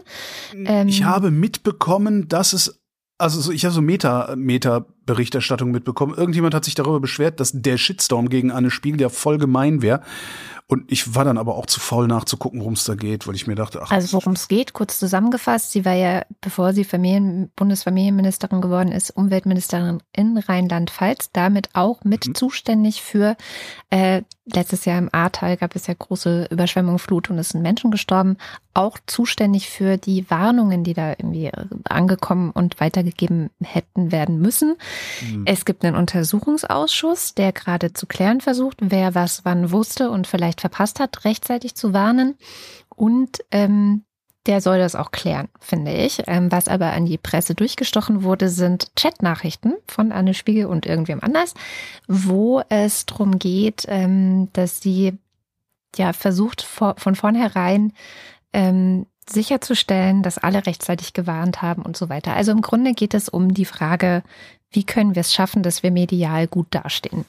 Oh. Und sowas schreibt man doch. Das, also wir alle besprechen das immer, aber sowas schreibt man doch nirgendwo hin. Ja, nun. Au. Ähm, und da hat, finde ich, Michel Friedmann heute Morgen bei Mickey Beisenherz in dessen Podcast Apokalypse und Filterkaffee exakt das ausgesprochen, was bei mir seit diese Meldung war, ähm, Unbehagen ausgelöst hat. Nämlich, ich halte das für völlig normal. Ja. Ähm, so wie ich Politik kenne und kennengelernt habe, ist exakt das, das, was besprochen wird in Krisensituationen. Wie schafft man das, irgendwie gut dazustehen? Wie schafft man das, irgendwie Sachen einzufangen, Debatten, die ausufern könnten, zu, einzuhegen und so weiter? Das ist Teil von Politik und Michel Friedmann hat es ganz schön gesagt. Im Grunde, ich kann das leider hier nicht einführen, weil der Podcast ist auf Spotify eingesperrt, dass die Außenwirkung so viel wichtiger scheint, also das ist jetzt der Vorwurf, der im Raum steht. Es war eine Spiegel wichtiger, was für eine Außenwirkung das Ganze hat, als zu verhindern, dass da Leute sterben und äh, rechtzeitig diese Warnung weiterzugeben. Wie gesagt, ob das überhaupt so ist, ist noch nicht geklärt. Da gibt es den Untersuchungsausschuss, der wird das versuchen zu klären.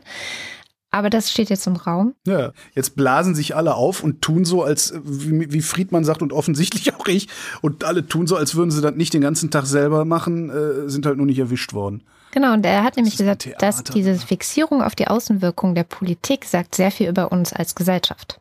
Ja.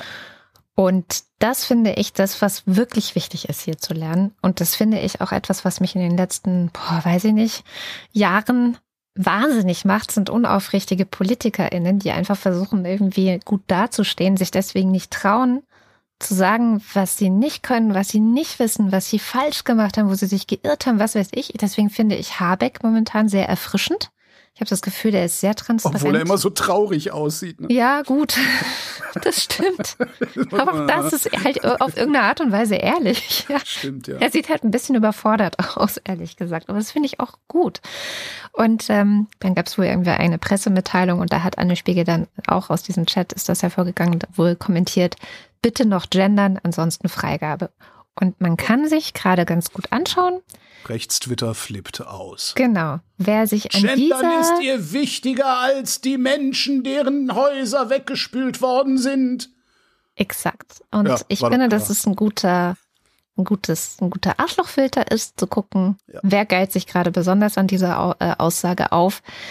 Wenn euch so jemand begegnet, dann kann man, glaube ich, schon sagen, entweder ist die Person sehr anfällig für rechte Empörungskampagnen, dann sollte man die vielleicht mal kurz äh, Oder an, sehr dumm. an die Brust nehmen, oder ist selber Treiber solcher Empörungskampagnen. Also Naja gut, aber dann bist du ja gleichzeitig anfällig für solche Empörungen. Ich glaube, das ist ein Zeichen von wirklich Denkfaulheit, nennen wir es mal Denkfaulheit, ähm, sich an sowas zu beteiligen und sowas auch nicht zu verstehen, weil wenn man einmal mehr nachdenkt, ja, dann also ein, einfach einen halben Schritt weiter, vielleicht einen dicken C weiter denkt, dann muss man zu dem Ergebnis kommen, dass so jemand wie eine, was war sie, Umweltministerin, Mhm.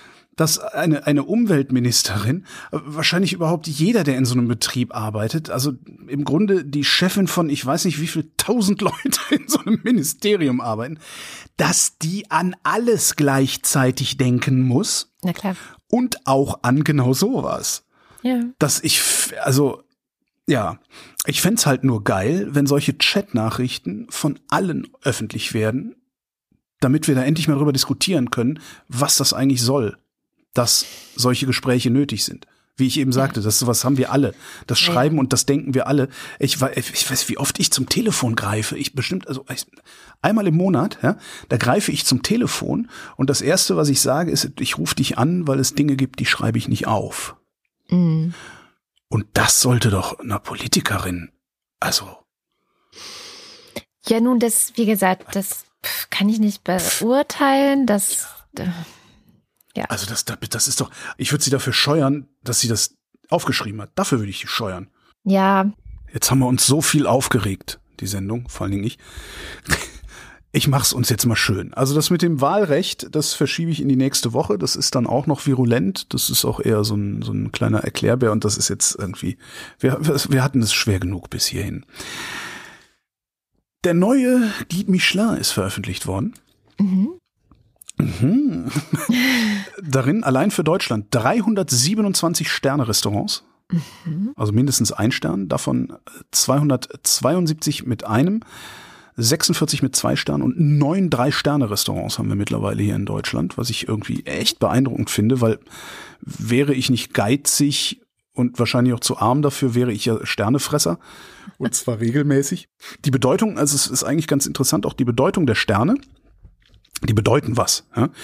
Ähm, dabei darf man nicht vergessen, woher der Guide Michelin kommt. Der Guide Michelin ist eigentlich, also Michelin ist eine Reifenfirma Und die haben für den frühen Automobilisten im Jahre 1900 zur Weltausstellung in Paris haben die den ersten Guide Michelin veröffentlicht. Das ist ein Werkstattführer. Da kriegst du deinen Reifen gewechselt. Und nebenan ist ein Bistro. Taugt das Bistro was oder taugt das Bistro nix? So, ne? So. so hat sich das entwickelt. So, und jetzt haben die, die Sterne haben eine Bedeutung. Jeder einzelne Stern hat eine Bedeutung. Ein Stern bedeutet, das Ding ist ein Stopp wert. Hm? Du fährst nach Italien, halt doch da mal an. Zwei Sterne, das Ding ist ein Umweg wert. Du fährst nach Italien, fahr doch noch mal durch Tschechien. Ja, so. Drei Sterne, das Ding ist eine Reise wert. Oh. So. Stellt sich raus, für so Leute wie dich und mich war schon ein Stern eine Reise wert. mein Gott. War geiles Essen. Jetzt kommt mein Tipp, weil es wahrscheinlich sehr viele Leute gibt, für die ein Stern eine Reise wert ist, äh, wenn überhaupt. Es gibt den Tipp für weniger Kosten. Also für den schmalen Geldbeutel. Es gibt auch herausgegeben vom Guide Michelin, den Bib Gourmand heißt der. Bib ist das Männchen von Michelin. Weißt du, dieses wulstige Ja, ja. Michelin-Männchen. Michelin- Der heißt Bib. Wir haben gesagt Michelin-Männchen, aber Ja, natürlich haben wir gesagt Michelin-Männchen. Ja, ja, Michelin. Was haben wir denn noch gesagt? Michelin-Männchen? Gab's doch so Sachen früher. Miracle Vip. Mhm, klar. Ja. Ja. Naja, also das Michelin-Männchen heißt Bib. Und es gibt den Bib Gourmand, das ist auch ein Restaurantführer. Und die Idee dahinter ist, ähm, Qualitätssiegel zu vergeben für Gastronomiebetriebe, wo es, Zitat, sorgfältig zubereitete Speisen zu einem besonders guten Preis-Leistungs-Verhältnis gibt. Oh, das ist was für mich. Das ist dann oft sowas wie, hier gibt's ein schönes Drei-Gänge-Menü für unter 40 Euro. Ja. Kostet dann meistens 39 Euro oder so. ähm, wir waren auch schon in, in Bib Gourmand Restaurants, zum Beispiel das Kochukaru in ähm, Prenzlauer Berg ist eins gewesen. Sehr, sehr gutes Essen, aber nicht gut genug für einen Stern. Hat man ja auch, ne? Also war schon super, aber nicht gut genug für einen Stern. Ja, wollte ich nur mal so erzählt haben, weil, ey, das Leben ist hart genug, geht, geht schön essen, ne? Macht euch was Leckeres äh, zu essen. Ich habe eine neue Heißluftfritteuse, aber das erzähle ich im Realitätsabgleich. Der Bib Gourmand Guide Michelin, ich weiß, ehrlich gesagt, weiß ich jetzt gar nicht, ob der Guide, doch, es gibt eine, eine öffentliche Liste für den Guide, also wer wissen will, ob bei, bei ihm oder ihr in der Nähe, also im Bundesland, es eine, ein Sternerestaurant gibt zum Hingehen. Äh, den Bib Gourmand, den gibt's auf jeden Fall auch, auch nach Bundesländern geordnet. Die Links tue ich in die Shownotes. Und diese Bib Gourmand-Sache ist echt eine tolle Sache, vor allen Dingen, wenn man irgendwo wohnt, wo es mehrere davon gibt, so Berlin, also Ballungsräume, kann man sagen, hey komm, wir gehen jetzt mal einfach in alle Bib Gourmand-Restaurants essen, gucken mal, was die so drauf haben. Ist eigentlich eine ganz schöne Sache äh, und kostet nicht so viel, wahrscheinlich nicht mehr ansatzweise so viel wie einmal beim Drei-Sterner essen zu gehen. Falls du da überhaupt einen Tisch kriegst. Ich habe noch zwei gute Nachrichten im Gepäck.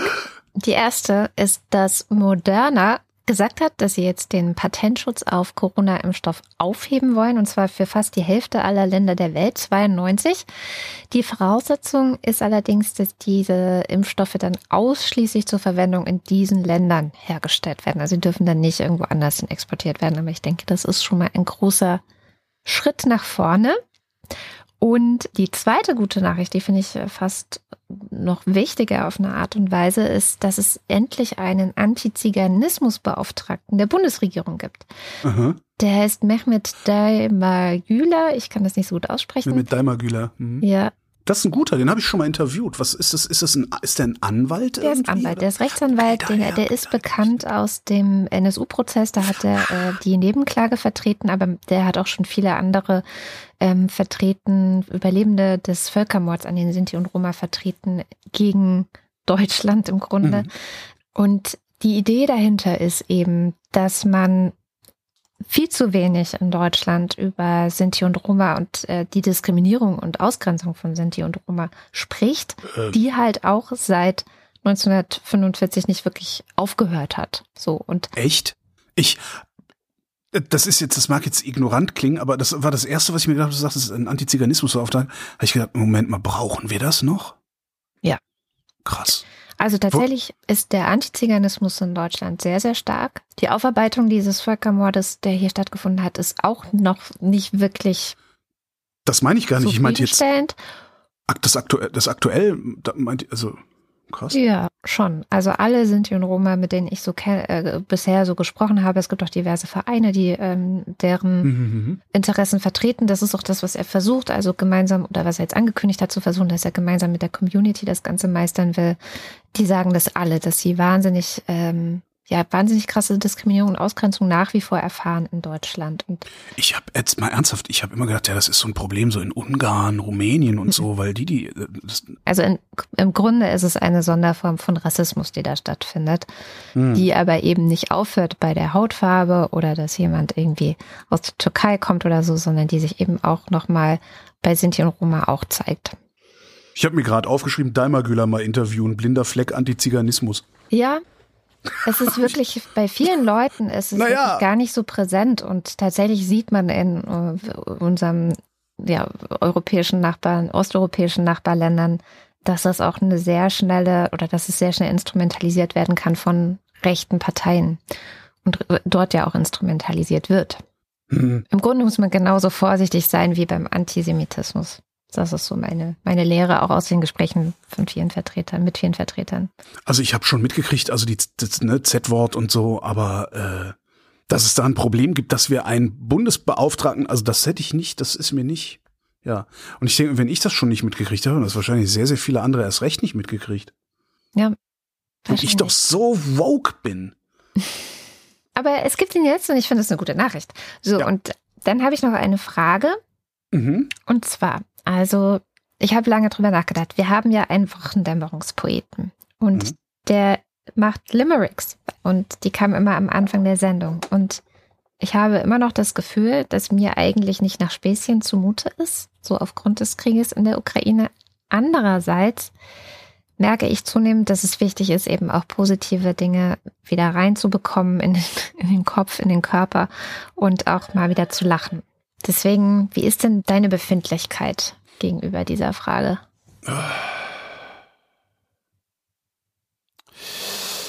Ähm, ich, bin der Letzte, der sich nicht gerne kaputt lacht, auch in, in, in solchen Zeiten, ähm, weil ich das halt auch wichtig, weil ich sonst den Verstand verliere, wenn ich nichts zu lachen habe. Äh, ich merke aber halt auch selber, dass ich äh, auch während meiner Rants lange nicht so gut gelaunt bin, wie ich sonst bin oder wie ich sonst war.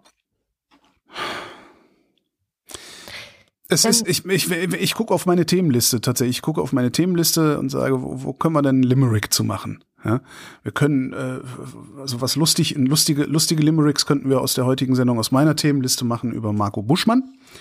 Ja, und das die Ambiguitätstoleranz, die man da aufbringen muss in Bezug auf die, äh, auf, auf, auf ihn oder seine Partei. Ähm, man könnte ein Limerick machen über den Guide Michelin, also über lecker Essen. Und das war's halt. Ähm, ich habe das Gefühl, dass die Themen ernst so ernst geworden sind, dass man kaum noch drüber scherzen kann. Also es ist eher ein, ein, ein nicht eine, ein, ein, ein prinzipielles Problem, was ich habe, sondern ich habe eher das Gefühl, äh, dass die Welt gerade nicht zu Scherzen aufgelegt ist. Ja, wobei wir, also wir könnten noch ein Thema einfach mit reinholen, was ich jetzt nicht extra aufgeschrieben habe, aber dass Gerhard Schröder gestern zu Putin gereist ist, um mit ihm zu reden, das finde ich halt schon entbehrt nicht einer gewissen Komik. Beste war ja dann dieses Instagram-Foto von seiner betenden Ollen im Luxushotel. Ey, da wäre ich fast, also Das habe ich gar nicht gesehen. Das hast du nicht gesehen, das ist über Twitter rotiert wie blöde. Also seine Frau, seine Frau betend äh, am Fenster im Luxushotel gegenüber vom Kreml, also im Hintergrund dann der Kreml im, im, im Fensterhintergrund und ganz, ganz viele fiese Kommentare äh, auf Twitter und den besten fand ich, hoffentlich geht die Überweisung durch. Ich finde also Setz mal die Limericks noch ein paar Tage aus. Wir setzen sie noch aus und ähm, genau, wir gucken mal. Dann teilst du mein Gefühl, dass es irgendwie noch nicht so richtig passt. Ne? Nee, Okay. also ja. Ich habe noch zwei Schlagzeilen, also auch interessant, äh, wäre aber ein längeres Referat geworden. Einmal äh, in China ist diese Woche Volkskongress gewesen. Volkskongress ist, äh, da kommen einmal im Jahr 3000 Delegierte zusammen, um gesagt zu bekommen, wofür sie demokratisch zu sein haben. Ist ganz interessant, kann man sich, kann man sich mal durchlesen. Ich tue mal einen Link zur Tagesschau, das wird dann wenigstens nicht hinter die Paywall geschoben. Aber es ist so, Volkskongresse sind eigentlich immer ein ganz interessantes Ding beim Chinesen. Und das Verwaltungsgericht Köln hat geurteilt, dass die komplette AfD ein Verdachtsfall ist. Das, die wollten ja eigentlich verhindern, dass es überhaupt passiert und haben gesagt, ja, nee, er ist ja nur der Flügel und den gibt's ja nicht mehr. Hat's Gericht auch gesagt, ja, ist nur der Flügel, den gibt's nicht mehr, aber euch gibt's noch. Ähm, das hat Folgen, unter anderem ähm, kann sich das, also die gehen natürlich in Berufung, war nur das Verwaltungsgericht. Äh, wenn das Ding letztinstanzlich geurteilt ist, dann müssen die raus aus dem parlamentarischen Kontrollgremium, weil da werden die Geheimdienste kontrolliert und auch Beamte sollten sich überlegen, ob sie da noch Mitglied sein wollen bei dieser Partei. Ja. Auch interessant, was ich jetzt noch nicht erzählt habe, ist zum Thema Indien. Da war diese Woche äh, Regionalwahlen und da ist die Partei von Narendra Modi sehr erfolgreich gewesen. Warum das wichtig ist und so weiter. Äh, ich verlinke einen Artikel zum Guardian. Du willst immer Modri sagen, ich auch. Ja, Narendra Modi. Aber naja, ähm, und es ist einfach mir auch wichtig, weil ich ja mal gesagt habe, letzte Woche oder vorletzte, dass eine der Lehren aus diesem Krieg jetzt sein sollte, kein Fußbreit den Faschisten. Und ich glaube, dass wir in Indien gerade ja. wieder auf dem Weg sind oder die, die Partei äh, Modis zumindest auf dem Weg ist äh, in Richtung Faschismus. Und ja. da sollten wir auch wachsam sein. Ja, zumindest ein, ein sehr ungesunder, äh, radikaler Nationalismus, was da passiert. Ja, und antimuslimisch. Aber richtig. Stimmt, ja klar, ja, dahinter, dahinter vereinen sie sich. Ja. Und damit ist es faschistisch. Kommen wir zum Börsenticker. Montag. Wall Street im Abwärtssog. Dienstag. US-Börsen ohne klare Richtung. Mittwoch. Hoffnung auf Deeskalation beflügelt. Donnerstag. Wall Street bleibt unter Druck. Freitag. DAX-Historie schürt Hoffnungen. Mhm. Da fällt mir noch nicht mal eine szenische, fällt mir da nicht mal ein. Was ist das für ein Schwachsinn? DAX-Historie schön Hoffnung. Das klingt so wie, ey, das war früher schon mal genauso, dann wird das morgen auch wieder so. Das wird schon alles gut werden. Genau, ja. hätten wir immer Joti, Jange. Oh Gott. Komm, kommen wir zum Faktencheck. Heute wieder mit Nandor Hulverscheid. Hallo Nandor. Ja, hallo. Was hast du denn in den letzten drei Stunden noch finden können, was wir vielleicht falsch oder nicht ganz korrekt gesagt haben? Ja, ich habe ähm, paar Korrekturen hier und da. Ich habe ein paar Ergänzungen. Es ist vielleicht etwas mehr heute, deswegen lege ich direkt los. Und zwar bei Holgers kurzen Versuch, sich daran zu erinnern, ob es nicht ein Theaterstück gibt. Adolf Hitler war es gewesen. Da ging es um die Verantwortung. Wer hat denn jetzt die Verantwortung? Hat es Putin oder hat es auch die russische Bevölkerung oder auch in Belarus oder auch, wenn man den Vergleich Deutschland sieht? Und ja, äh, es gibt so ein Theaterstück, das heißt, ich bin's nicht, Adolf Hitler ist es gewesen. Und das ist eine Produktion der Freien Theateranstalten Berlin. Und auch wenn das Plural ist, ist es, glaube ich, ein Theater. Ich bin halt leider nicht Berliner. Das Stück widmet sich halt auch vor allem diesem Verhalten und der Verantwortung des einzelnen Deutschen ähm, so und nicht nur sozusagen dieser Nazi-Clique. Ähm, ich konnte jetzt nicht so richtig feststellen, ob das noch aufgeführt wird. Vielleicht ist die Webseite nicht mehr so ganz gepflegt von äh, diesen Theatern. Ich habe es trotzdem mal verlinkt. Mhm. Ähm, dann äh, bleibe ich auch noch mal kurz beim Konfliktthema und zwar zum Thema Flugverbotszone. Holger hatte da unter anderem zu gesagt, ja super Idee, sollte nur super schnell eingerichtet werden. Da sollten doch auch alle Staaten irgendwie sich dann beteiligen, nicht nur irgendwie die NATO. Oder man liefert halt Waffen in die Ukraine, dass sie selber eine Flugverbotszone machen können. Und ihr hattet es ja mit dem Einspieler von Carlo Masala von der Bundeswehr Uni ja eigentlich auch schon in der Sendung. Das ist halt etwas, was immer so schön einfach klingt, ja fast schon diplomatisch, so als könnten sich Konfliktparteien darauf einigen. Das ist aber halt nicht so. Das ist so ein militärisches Abschreckungsmittel und damit das wirkungsvoll ist, müssen die Parteien, die das deklarieren, halt in so einem Raum militärische Dominanz haben.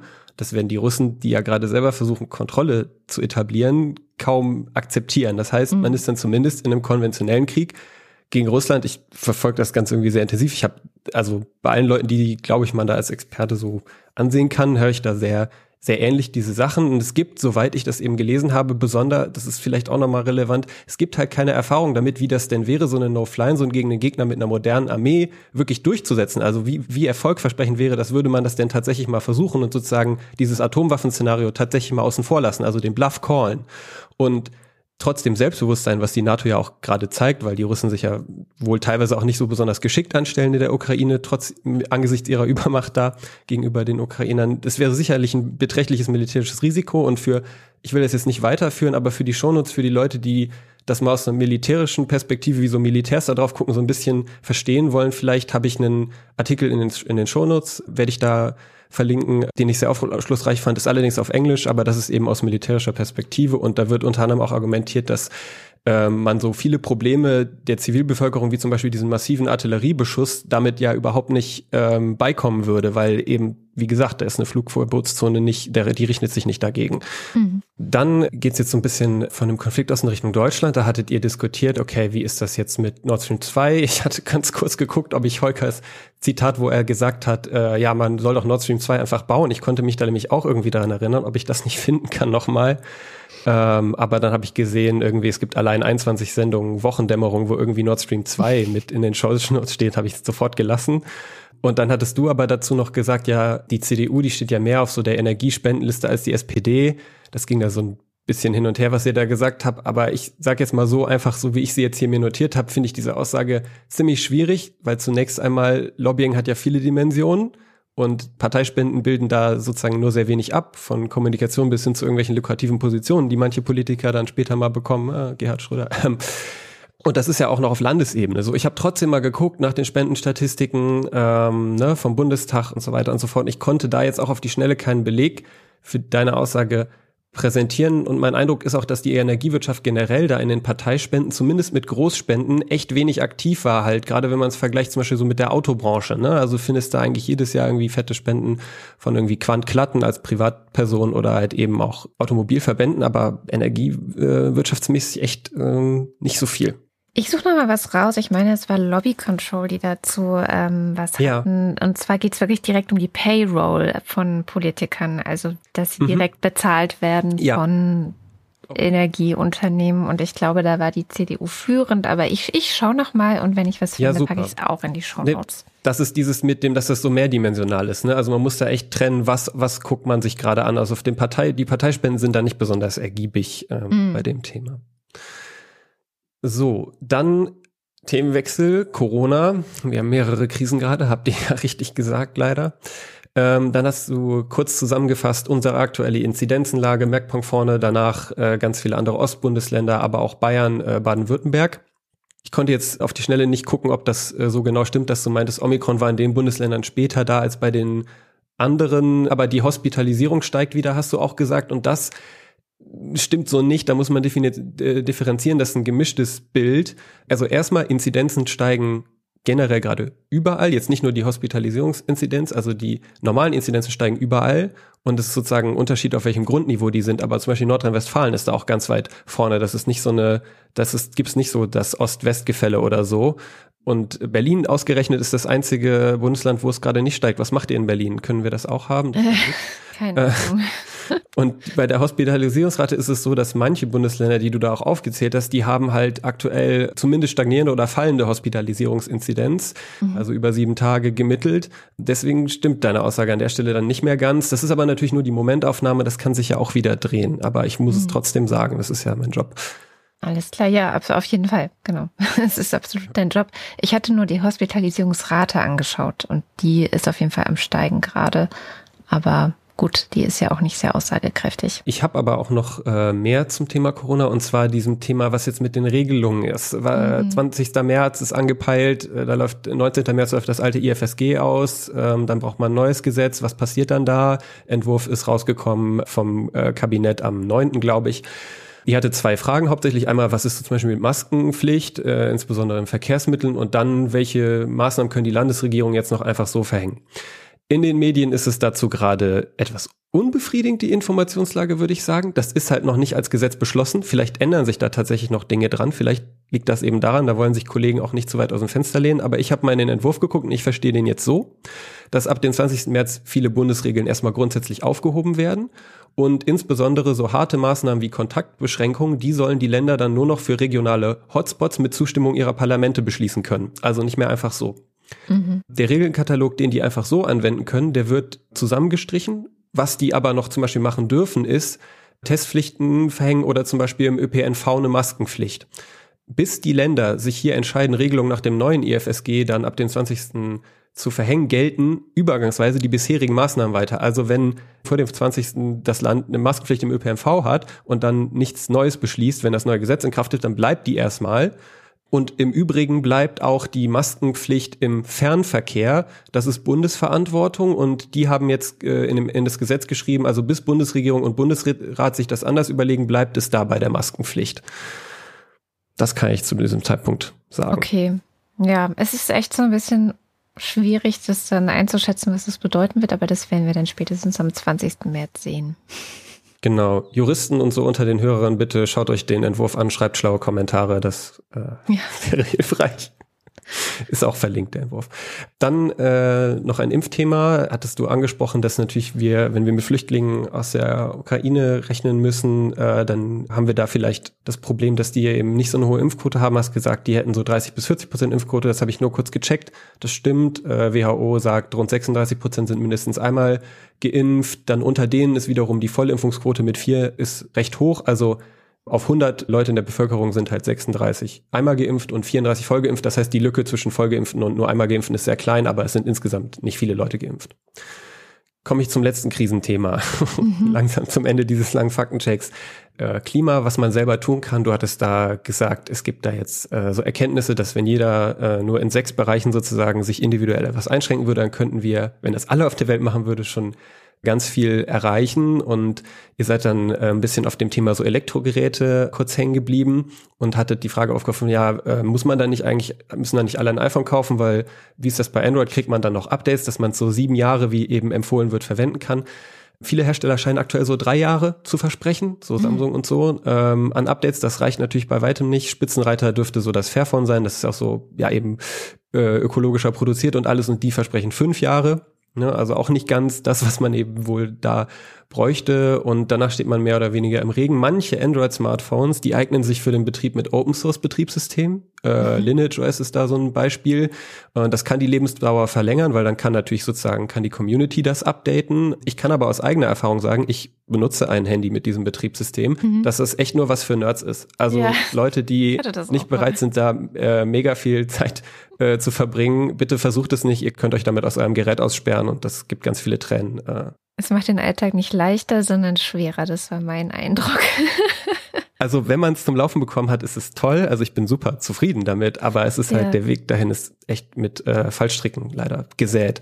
Du hattest noch das Right to Repair erwähnt. Äh, das nur ein bisschen was durcheinander geraten, weil du hast dann auch gesagt, ja, dann könnte man mehr, mehr Updates kriegen und dann dass das vielleicht auch schneller ist, das Telefon, weil das Problem ist ja, die Software entwickelt sich weiter und irgendwann hat man das Gefühl, man, es ist alles ah, langsam, ich kann nicht mehr, sonst komme ich nicht durch den Alltag so.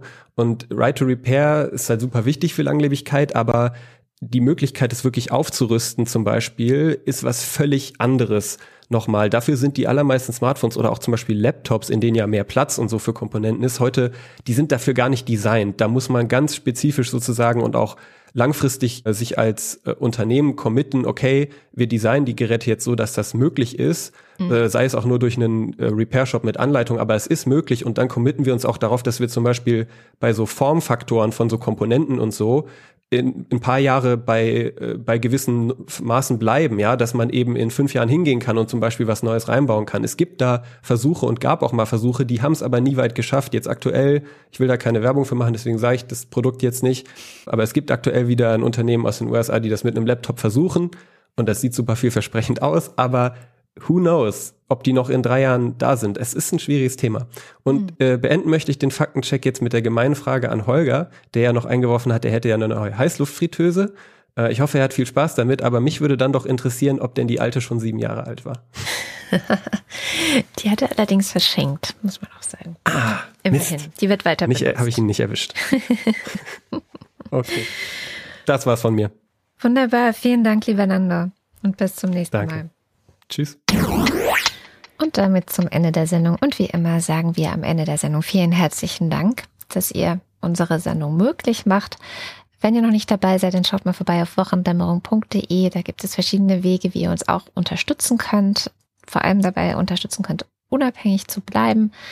Einer dieser Wege führt über Steady und dort gibt es die Ultras und den Fanclub und deren Namen lesen wir jetzt vor. Dins 1. These pretzels are making me thirsty. Guido Baulich. Alexander Bonsack richtet sich auf einen kalten Frieden ein und nimmt die Teuerung unseres bisherigen Lebens gelassen hin. Weniger Konsum ist auch okay. Marc Bremer. Oliver Delpi. Silke Dietz. Franzl Miesfahrt.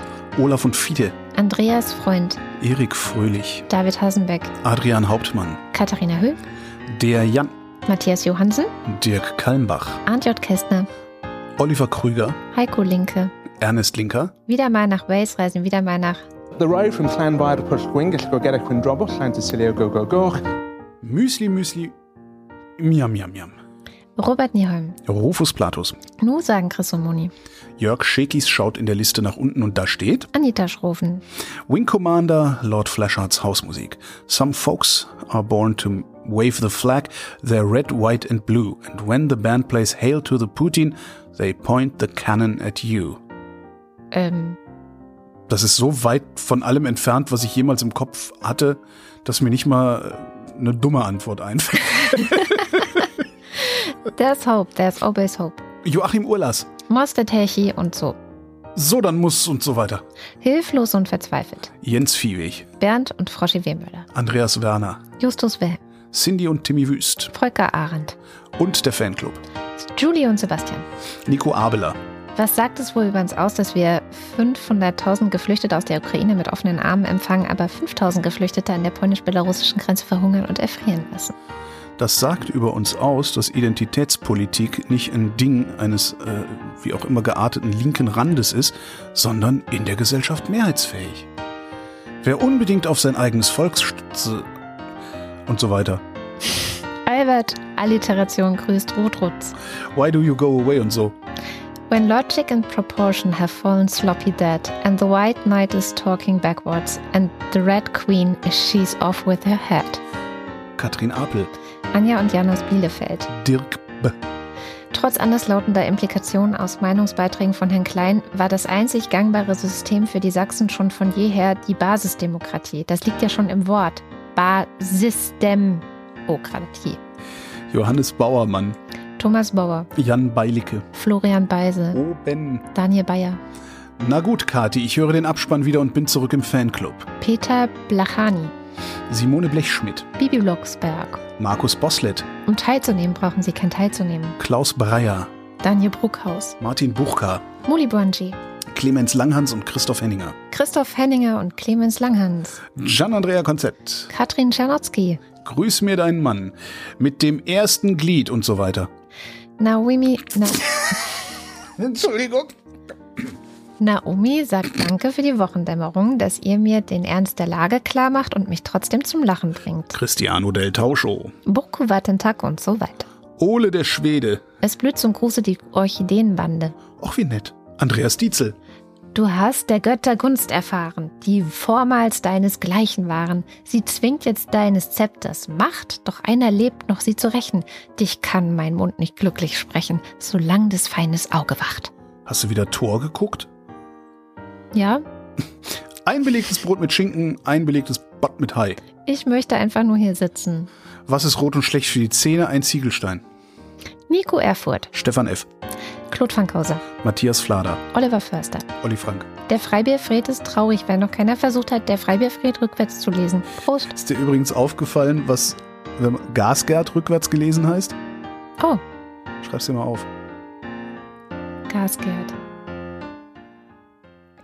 Muss ich das jetzt lösen, Ja. Holger? Ja? jetzt. Jetzt genau hier live in der Ja, Sendung. jetzt live in der Sendung.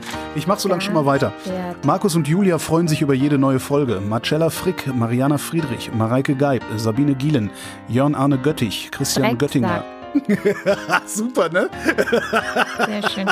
Drecksack.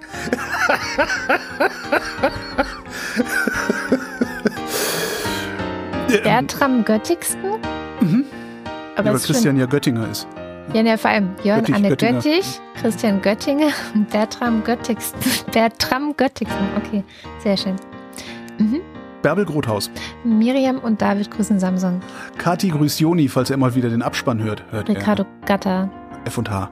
Simon Hedler. Silke Hartmann. Sally der Pinguin hat Wein und Käse und grüßt die Göttinger Rassebande. Der Alexander Hauser. Jan Heck, Sven Hennissen.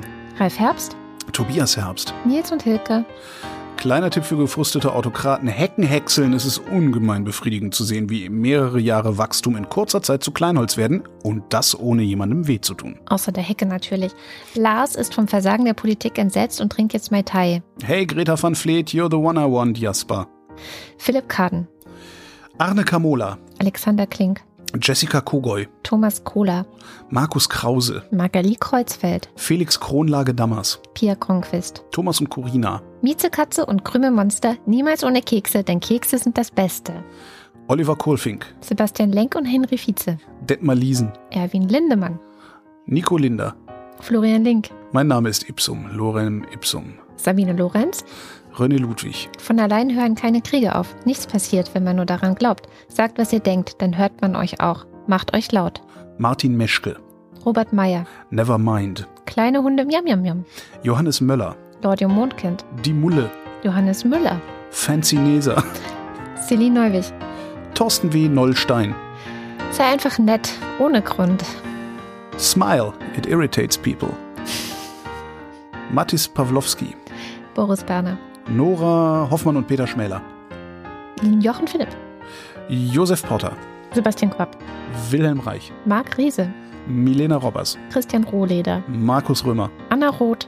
Riemenrudi. Sven Rudloff.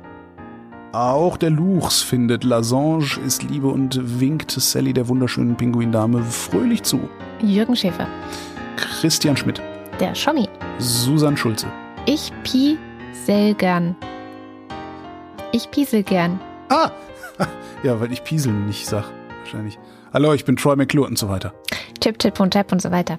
Theresa Sievert. Abracadabra, Hokus, Krokus, Luxus, Lukus, Simsalabibum. Birgit Sobich.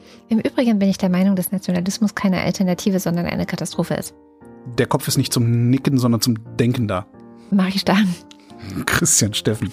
Bernd Stein. Blas N. Stein. Caro und Ferdi Stein. Christian ist wie ein rollender Stein. Dankeschön für eure Postkarte. Sie kam zwei Tage vor meinem Geburtstag Zufall und ich habe mich riesig gefreut. Stein. Dichtgemeinschaft Stein. Gallen Stein. Na, auch mit einem Omnibus FM hier Stein. Sabine Stein. Thomas Stein. Yogi Löw verabschiedet Ruth Rutz und dankt für Jahre der alliterativen Freude Stein. Serafin Steinbeißer. Philipp liebt es, mit seiner Theresia der Wochendämmerung zu lauschen. Stein. Kopf. Holger Steinmetz. Susan Martin Stöckert. Michael Sümanek. Claudia Taschow. Dexter TC. Moritz Timm. Mr. Tipp. Hans freut sich über die Existenz von Andrea und der Wochendämmerung. Und Anna und Gregor sind hoch erfreut, denn sie Martin Unterlechner. Greta van Vleet. Jan van Winkelreuer. Jannik Völker. Michael Völksen. Stefan Wald. Andreas Waschk. Nies Wechselberg. Vielen Dank für die schöne Weihnachtskarte. Vielen Dank für die schöne Weihnachtskarte. Ich sehe es kommen, ich sehe es kommen. Ich habe mich versprochen beim ersten. Vielen Ja. Dank für die schöne Weihnachtskarte. Oh, vielen Dank für die schöne Weihnachtskarte. Martin Wittmann. Jenny Wiegand. Tobias Wirth. Rahmen, Rahmen, Jum, Jum, Jum. Christoph Ziesecke. Wenn du stirbst, weißt du nicht, dass du tot bist. Es ist nur schwierig für alle anderen. Genauso ist es, wenn man dumm ist. Hommat Meni Piparixi. Das heißt wörtlich, alles wurde Lebkuchen, wenn Dinge nicht laufen wie geplant. Fürs Töchterchen, du hast die Rechnung ohne das Milchmädchen gemacht. Und Mäuschen. Der Raketenmann. Und Jens Sommerfeld. Vielen herzlichen Dank. Vielen, vielen Dank. Ich spare auf ein Luftabwehrsystem. Das war die Wochendämmerung vom 11. März 2022. Wir danken für die Aufmerksamkeit. Tschüss.